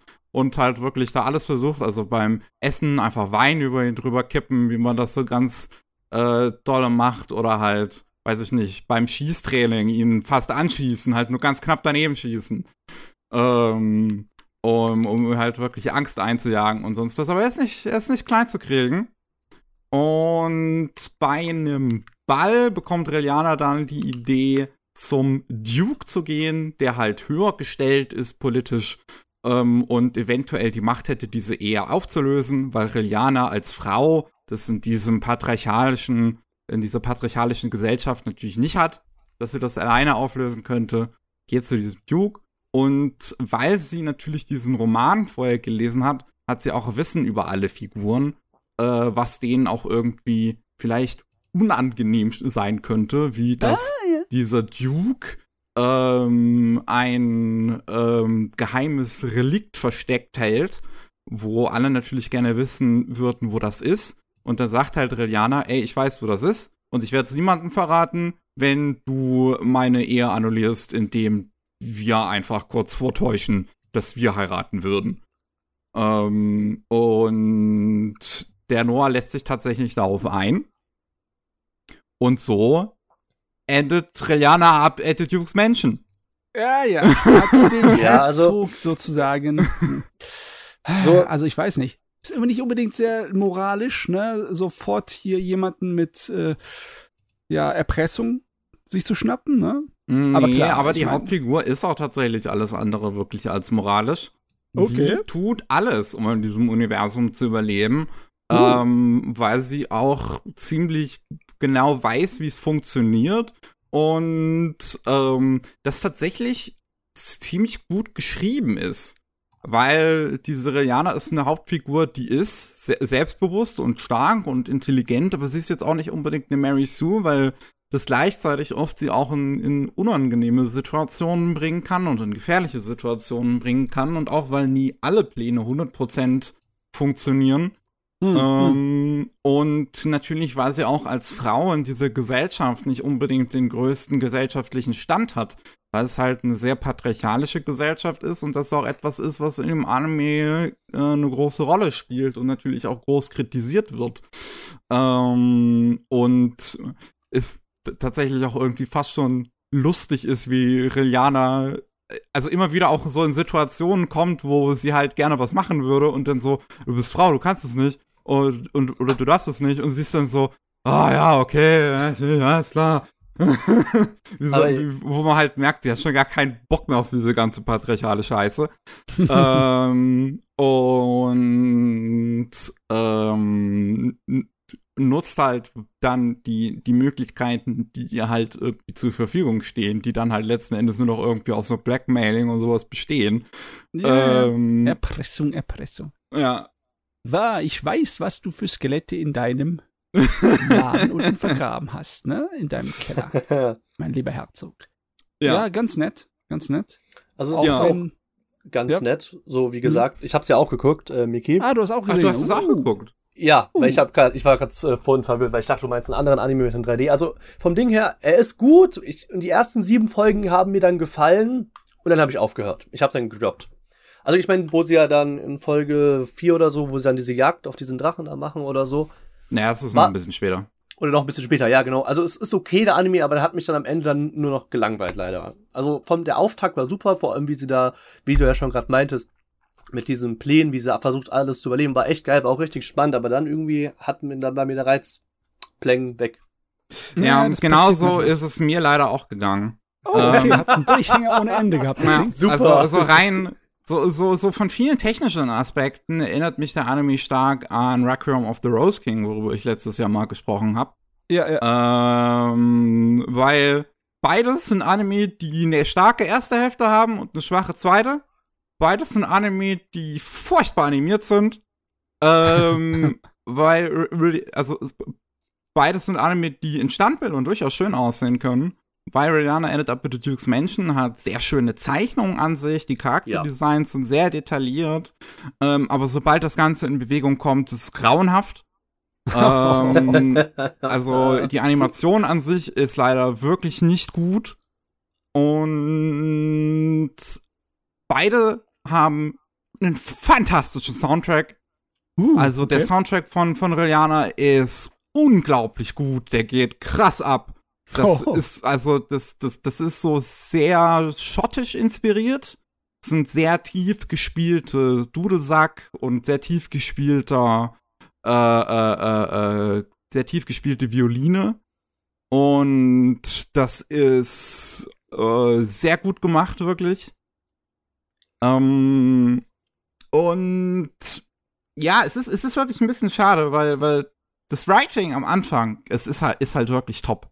Ich finde, das ist super spannend, mm, wirklich zu ja, sehen, wie sie diesen ganzen Anfang übersteht und sich da wirklich mit ihren Worten alleine da durchkämpft. Und wenn sie dann einmal etwas halt nach hinten losgeht, wie sie sich dann trotzdem irgendwie versucht, da noch möglichst rauszukämpfen. Ja, das, ja. Also das, das, das ist super spannend. In der zweiten Hälfte ist dann halt so dieser Thread einfach weg. Es gibt keinen mhm. Gegner in der zweiten Hälfte. Und dadurch ist die ganze Spannung von dem Anfang komplett raus. Weil wenn dieser erste Arc halt abgeschlossen ist, ist im Prinzip so dieser erste Bösewicht ist dann halt hinter Gittern, beziehungsweise tot. Und dann dudelt die zweite Hälfte so ein bisschen vor sich hin, weil okay. und und und endet so und und es wird so ein bisschen mehr halt zu so einer klassischen Shoujo-Romanze, wo halt die Protagonistin ganz gerne die obere Hand hätte, aber oh, der Noah, der ist ja so schön. Und äh, wenn sie dann kabedont wird, dann kriegt sie einfach keine Worte mehr raus. Und sie würde ihm doch gerne so, so was Cleveres an den Kopf schmeißen, aber sie verliert total den Verstand in seiner Nähe. Oh nein! äh, oh Mann. Und die haben keine gute Chemie, finde ich, diese beiden. Ich finde, die Romanze ist nicht wirklich gut. Nö, auf keinen Fall, Miki. Nee, nee. Und der Arc, der dann am Ende von, von dieser ersten Staffel jetzt, es ist zwar noch keine zweite angekündigt, aber theoretisch bräuchte es noch mehr, um die Story auch abzuschließen. Und der Arc, der dann jetzt zum Ende von dieser ersten Staffel, die bisher da ist, auch kommt, ist auch nicht so interessant. Hat ein paar lustige Momente zumindest noch. Aber auch da, da passiert nichts mehr wirklich. Das fühlt sich wirklich so an, als wäre die, die, die Luft komplett raus gewesen nach dem ersten Arc. Als hätte man da eigentlich aufhören müssen. Was ja auch ja. in der Story so ein bisschen äh, so, so, so auch erwähnt wird im Prinzip. So, wenn dann der erste Thread weg ist, ist Reliana dann so, eigentlich bräuchte ich die ja jetzt gar nicht mehr heiraten, ne? Also jetzt ist ja, es ist ja Gefahr ist gebannt. Warum machen wir das jetzt hier eigentlich noch weiter? Aber dann ziehen sie es halt trotzdem durch und der Anime geht halt einfach weiter. Was ich irgendwie schade finde, es ist natürlich logischerweise ein Problem, wenn der Nebencharakter einer Story irgendwie dafür sorgt, dass die Hauptgeschichte nicht stattfindet, damit sie überleben kann. Aber dann sollte ihre eigene Geschichte danach kommen und nicht langweilig sein. Ja, und ihre Mhm. eigene Geschichte ist halt leider bisher, was da ist, einfach nicht so spannend. Also, das ist sehr schade, wie das da weitergeht, weil da sehr viel Interessantes im ersten Hälfte drin ist. So, ich mag den feministischen Touch, den die Serie total hat. Ähm, auch wenn sie trotzdem am Ende leider halt in sehr klischeehafte Shoujo-Romanze verfällt. Ähm, ich mag, ich, was, ein Moment, den ich auch total cool fand, der, der mich sehr überrascht hat, ist, wenn dann so ein Make-up-Artist rankommt, der sehr gekühlcodet ist, ähm, was, was mich auch sehr überrascht hat in dieser Welt. So, das ist einfach so, so ich weiß, dass Ach, du meinst Gerade den, den, den, den? Nick oder wie auch immer der heißt, Der, der, der, der Äh, Schwule, ne? ich Oder? weiß halt nicht, ob er schwul Ja, ist oder ob er ja, halt einfach nur nicht, so aber ja, ja. designt ist, Ja. dass das halt so aussehen soll. Aber den fand ich auch witzig, so vor allem dieses Hahaha, ich nehme die nicht so ernst, ich bin so ein bisschen hihi, das war cool. Das habe ich richtig gefeiert. Ja, ich, und ich mag auch tatsächlich, wie mit der Figur umgegangen wird in Ja, der Serie ja. und dass Aureliana das erste Mal auf Nick trifft, dass sie auch fragt, so mit welchen Pronomen soll ich dich ansprechen und das so total respektvoll gemacht ist. Und ich, wie gesagt, ich war super überrascht davon, wie das gehandhabt wird. Ähm, und Nick als Figur hat auch selber total coole Momente dann noch. Ist halt schade, dass der auch nach diesem Arc nie wieder vorkommt. Als ob, Äh. och Mann. Weil ich fand den auch wirklich cool. Also der war echt ein echt klasse Typ. Okay, also ich finde es sehr, sehr lustig, dass bei diesen ganzen Serien die Muster eindeutig zu erkennen sind. Ne? Bei dem Standard Fantasy Isekai versteht immer der Haupt, der Protagonist die Systeme der Welt und kann sie ausnutzen, um dann unbesiegbar zu werden. Bei Mhm. dem Otome Isekai ist es so, dass die Hauptcharaktere eigentlich immer die Story wissen. Ne? Ja. Und deswegen sie äh, manipulieren können. Das, ich finde es eigentlich spannender mit den Otome Isekais, weil das ist ähnlich wie bei so Zeitreisen-Geschichten. Mhm. Du kannst zwar die Story verändern, aber geht sie dann wirklich in eine andere Richtung oder schwenkt sie wieder um und geht auf den alt, aufs alte Gleis? Oder äh, tust du ein komplettes Chaos anrichten und geht in sonstige Richtungen, ne? Und dass sie das auch so clever gemacht haben, dass es nicht eine Power-Fantasy ist, sondern Ohnmachts-Fantasy und sie ums Überleben kämpfen muss, Mhm. wunderbar. Nur, wieso können die nicht wirklich den, so richtig das Ruder rumreißen? Irgendwie dieses ganze Genre kann nicht aus seinen Trash-Ursprüngen heraus. Es gibt Ja, nicht so irgendwie den ein einen, bisschen der an. sich darüber hinauswächst und zum äh, richtigen Meisterwerk wird hier. Ah. Ja, Ja. ist Also halt leider missgeglückt. Es war, es war, es, es, es, es hat mir wirklich ein bisschen wehgetan, das dann immer weiter zu sehen und dann so langsam so, irgendwie ist der Funke weg, dachte ich mir halt irgendwann. Und das war dann, das war schade, diese Realisation. Weil, weil der Anfang halt einfach so gut ist. Es ist, wenn er halt, wenn eine zweite Staffel gemacht wird, ich hoffe natürlich, dass es da irgendwie noch interessanter werden würde. Ich würde es mir wahrscheinlich erstmal nicht angucken, aber wenn ich dann höre, dass da vielleicht noch irgendwie was Interessantes mitgemacht wird oder so, würde ich schon weiter gucken. Ähm, aber so wie es jetzt ist, habe ich auch nicht unbedingt eine Empfehlung dran, weil das tut einem, glaube ich, im Endeffekt nur weh. Weil man Ja. sieht Mm. großartige erste fünf Folgen und dann geht's halt stark bergab. Oh, wow. Ja, Original ist eine Romanreihe, die abgeschlossen ist, ne, oder? Ist Eine, Web, abgeschlossen? eine, eine, Webtoon ist das Original und ist abgeschlossen, ja. Ja. Hm. Hm. Aber es ist auch nicht so viele Bände hier. Acht Sammelbände heißt es hier. Hm, ja, ist ja nicht so viel. Sind's achtsam? Ich weiß, ich weiß halt, das ist ein 158 Webkapitel, aber das könnte ich mir schon vorstellen, dass es auch in acht Sammelbände halt reinpasst, weil die dann ja meist kürzere Kapitel haben bei Ja, Webtoons. Ja, stimmt. Und Ähm. je nachdem, wenn sie die äh, Sammelbänder auch von den Bildern so ein bisschen anders anordnen, Mhm. dann passt ja viel mehr auf eine Seite drauf im Endeffekt. Äh, es ist schwer zu sagen. Könnte eigentlich theoretisch für eine zweite Staffel reichen. Ja, Ja. keine Ahnung, was, was, was damit noch kommt. Ich weiß noch nicht, ob das groß genug jetzt irgendwie einen Hype oder so gehabt hat, dass da noch was kommen würde. Es ist Ch- Chancen hätte für eine zweite Staffel. Bisher halt, wie gesagt, nicht angekündigt. Und wenn man sich diesen Anime so anguckt, leider, also ich will nicht wissen, was da in der Produktion hinten bei schiefgelaufen ist. Die ersten zwei Folgen sind sogar tatsächlich noch gut aus. Also auch da ist die Animation auch nicht schlecht in den ersten zwei Folgen. Das ist halt wirklich, dass so ab Episode 3 fällt das Ding komplett auseinander, so auf der visuellen Ebene. Und das ist auch auf einem Level Lippen-Asynchron, was, was ich in Anime auch selten so sehe. Weil Wow. es, es ist ja in Anime ist es ja relativ normal, dass mal was Lippen-asynchron ist, weil das die Japaner nicht so sehr stört. So, die, Ja. Die, die legen da keinen so großen Wert drauf wie wir in Deutschland. Ähm, und ah, hier ist das so aggressiv auffällig, Oh, dass Mann, die Lippen einfach null zu dem passen, was die, was die sagen. krass. Das ist, ähm, ja, also, das ist sehr unschön, wirklich. Also das Studio hat unter seiner Feder auch, äh, er hat nicht noch, hat noch nicht so viel gemacht, ne? Dieses Suddenly Egyptian God da, ich glaube, das Ich irgendwie ich habe auch bisher noch nie was von Typhon Graphics gesehen, wenn ich mir das hier gerade angucke. Was mir irgendwie Sorgen macht, sie macht diese Serie My Daughter Left the Nest and Returned an S-Rank Adventure, auf die ich mich eigentlich gefreut habe. Ja. Ich hoffe, dass die nicht rotzig wird. Jetzt hast du einen kleinen Vorgeschmack, Matze, aber man weiß es nicht. Ihr macht mir Sorgen, macht ihr mir. Also ich meine, das Ding ist aber das einzig Gute war, es war, habe ich, glaube ich, vor zwei Podcasts oder gesagt, der Anime war synchron mit Deutschland. Also da kam zehn Minuten später auf Deutsch sogar noch raus. Ich habe Okay. mir halt die deutsche Fassung angeguckt. Ich kann mich null dran erinnern, dass wir darüber schon mal gesprochen haben. Ich habe es einmal kurz erwähnt. Vielleicht auch außerhalb. Ich habe einmal ganz kurz erwähnt, weil ich meine, von dem Ja, das Anime. kann sein, dass es vielleicht nicht im Podcast selbst war. Ich habe Ja. ich hab einfach äh, geguckt, die deutsche Synchro, die deutsche Synchro war eigentlich auch ganz gut so. Ich habe da jetzt nicht so großartig, was du gerade meinst, mit Lippen A-Synchron gesehen, weil wir Deutschen ein bisschen mehr Wert drauf legen. Aber ja, Verbesserte Fassung. genau. Aber ja, das ist eigentlich ganz gut gewesen. Ja, Ja, das gut. Einzige, was ich halt empfehlen kann, vielleicht, wenn man halt auf so Schrottstückmusik steht, mal den Soundtrack anhören, der ist halt wirklich absolut Spitzenklasse. Also Soundtrack. übertrieben gut. Ja. Äh, und bisher würde ich halt sagen, vielleicht auf eine zweite Staffel warten und ob die besser ist. Oder nur halt die Dann. ersten fünf Folgen gucken. Oder, oder nur die ersten fünf Folgen gucken, ja.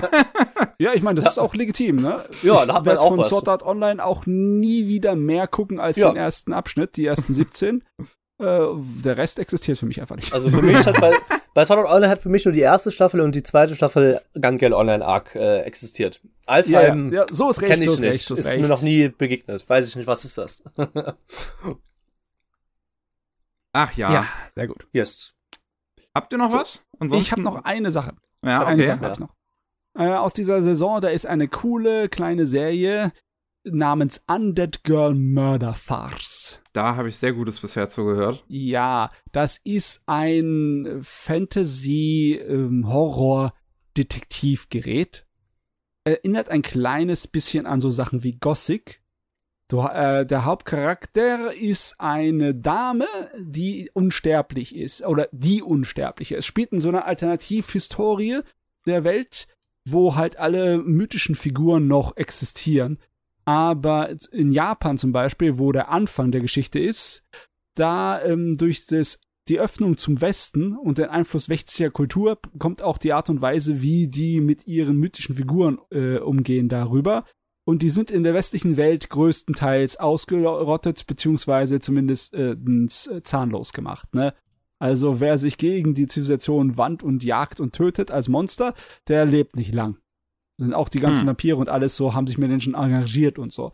Und in Japan ist dann so, dass es nicht so war und ziemlich äh, wild.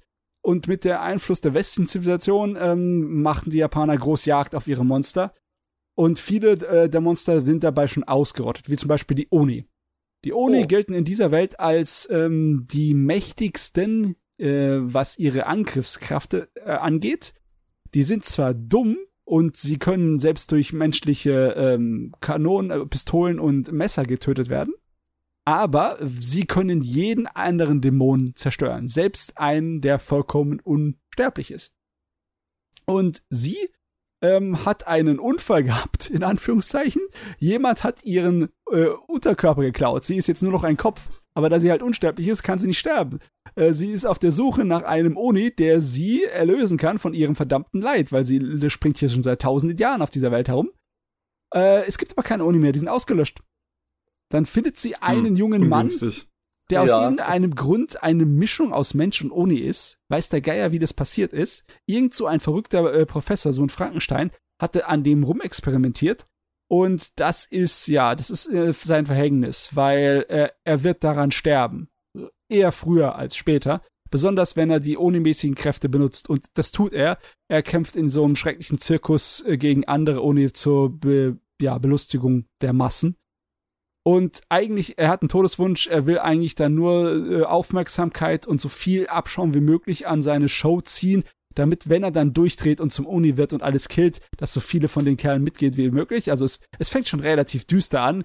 Und sie sagt dann halt, hey, ich könnte deine Hilfe gebrauchen, ich kann dir dein Leben verlängern. Na? Sie hat die Fähigkeiten dazu, sie hat die Technologie. Und dann zieht er mit ihr rum, um auf die Suche zu gehen nach den Leuten, die ihren Körper geklaut haben und ihn zum Oni gemacht haben, zum Halb-Oni, Halbmenschen. Hm. Und das Problem an der Serie ist, es sind sehr lange Geschichten. Die erste Geschichte, wo es um einen Mord in einer Vampirfamilie geht, die läuft jetzt schon drei Episoden, ist immer noch nicht zu Ende. Gottverdammt, Oh. das ist echt qualvoll, das wöchentlich zu gucken, sage ich euch. Ah! Weil die Okay. Serie ist sehr, sehr, sehr gut.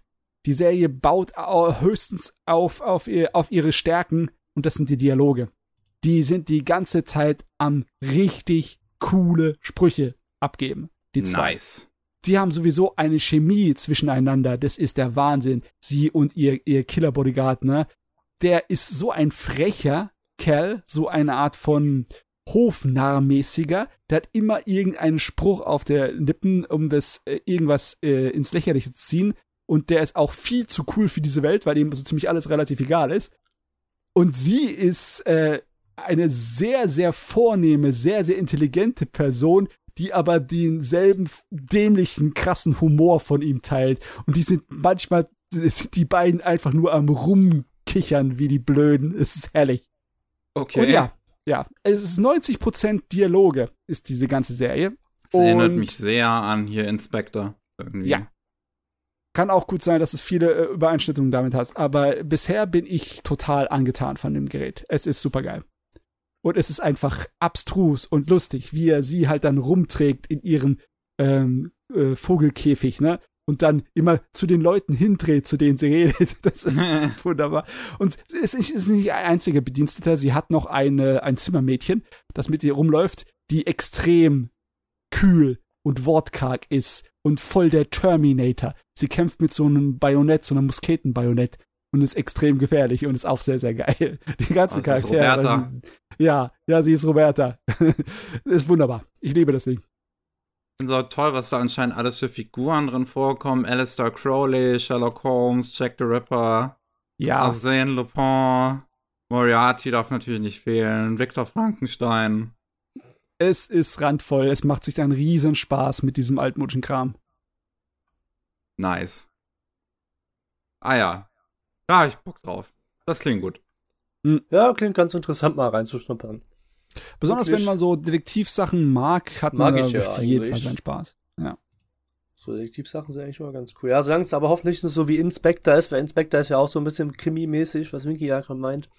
Hm. Ich hoffe, es besteht nicht nur aus Dialog. Also, du meinst es besteht ja, aber ich hoffe, das ist auch dann interessant gestaltet, so. Ja, So, ja, es, jetzt es geht schon um Mordmysterien, ne? Ja, Und- gut, das ist wichtig. Da muss schon mitdenken. Aber ja, da ist wenig Action und viel, viel sehr, sehr gut gepfefferte Dialoge. Aber wenn es gute Dialoge sind, dann macht es auch Spaß zu gucken. Da braucht nicht immer Action so. Weißt du, Nee, muss wenn's, nicht sein. beschissene Dialoge sind, dann ist scheiße. Also, dann bockt es auch nicht zu gucken, auch wenn Action drin ist. Das ist wahr. Aber ja, ich bin auf jeden Fall sehr begeistert davon. Ich mag auch die Musik, die äh, Opening und Ending. Die, äh, besonders im Vorspann ist eine Sequenz drin, eine Animationssequenz, die ist fantastisch. Da wird in so einem 270-Grad-Schwenk um das Mädel herum die Kamera gemacht, alles von Hand gezeichnet.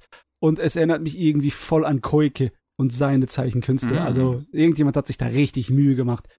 Und ja, Nice. bin ich mal gespannt, wie das weitergeht. Yes.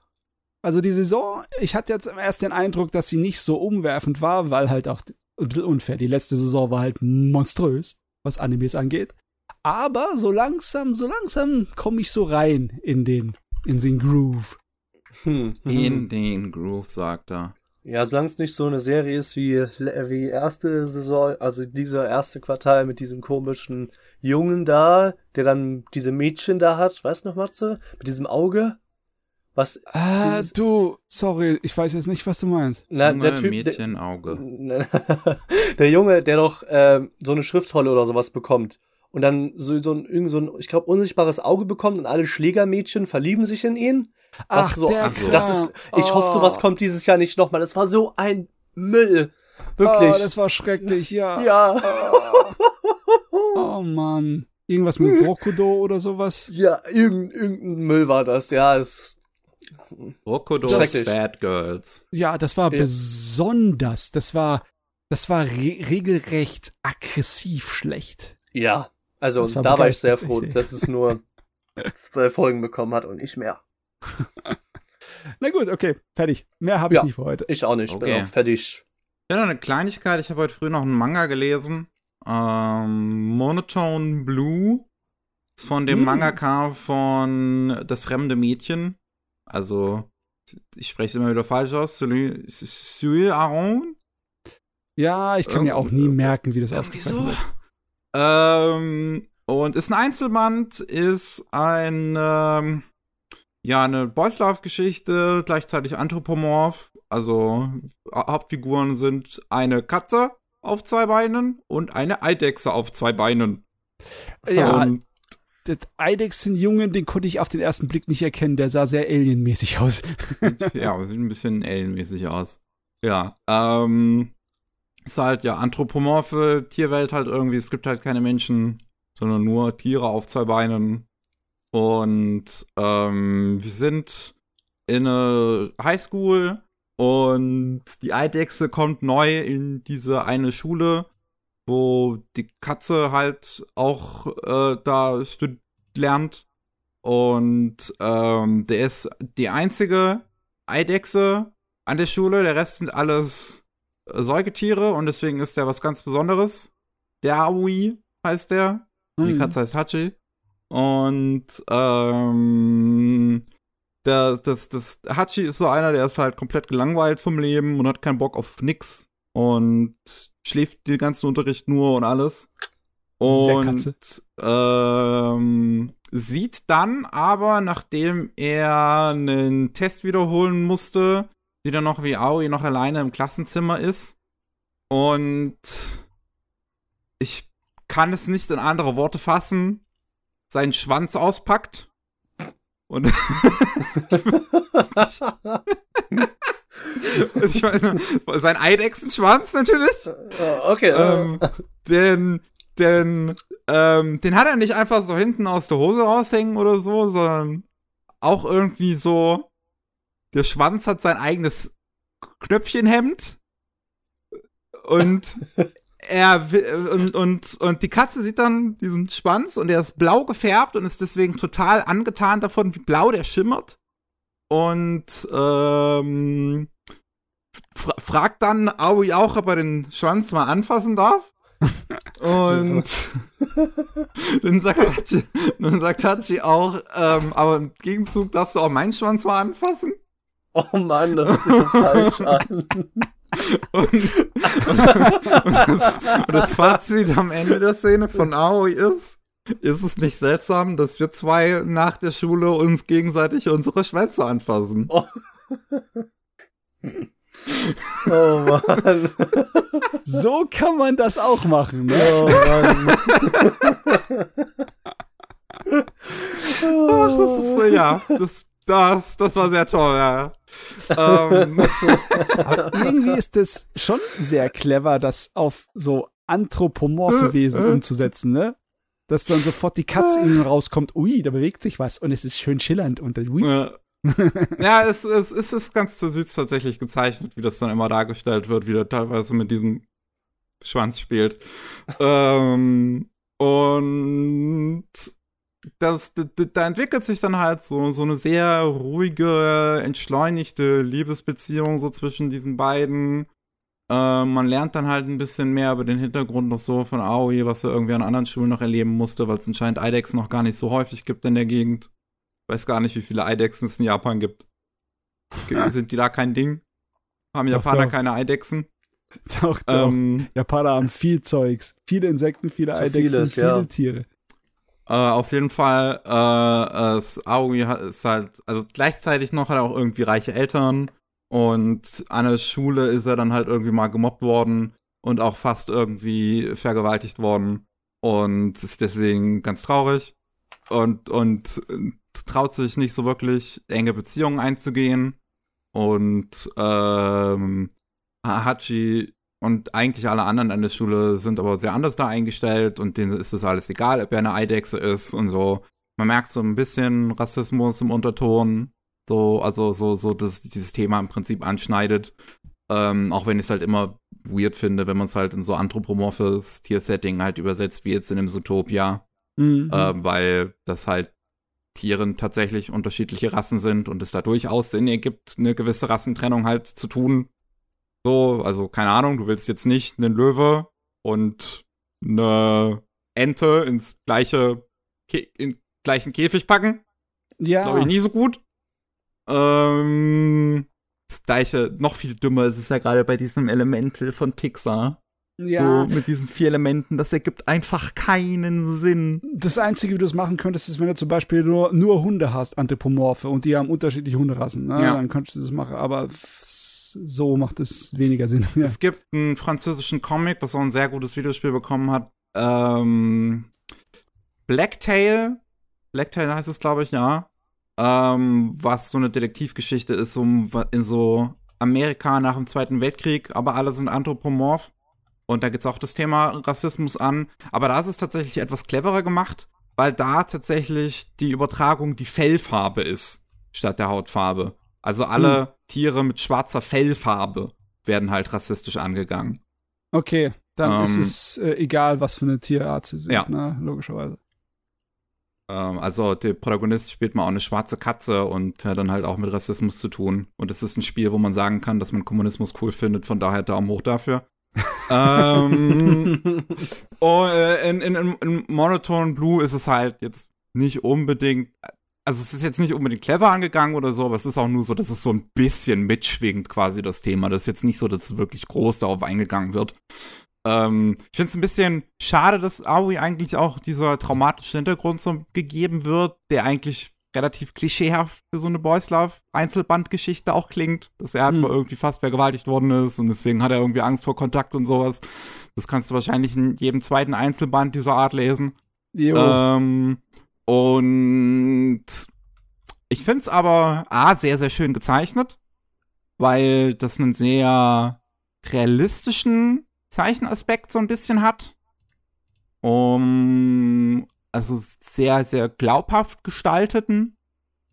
Äh, und das finde ich ziemlich cool gemacht. Also hier das fremde Mädchen war auch schon sehr gut gezeichnet, aber auch, auch einen komplett anderen Stil ja im Prinzip. Also das war sehr endrealisiert, so sehr alles versimpelt in, Ja. in das fremde Mädchen und Monoton Blues ist ja das komplette Gegenteil.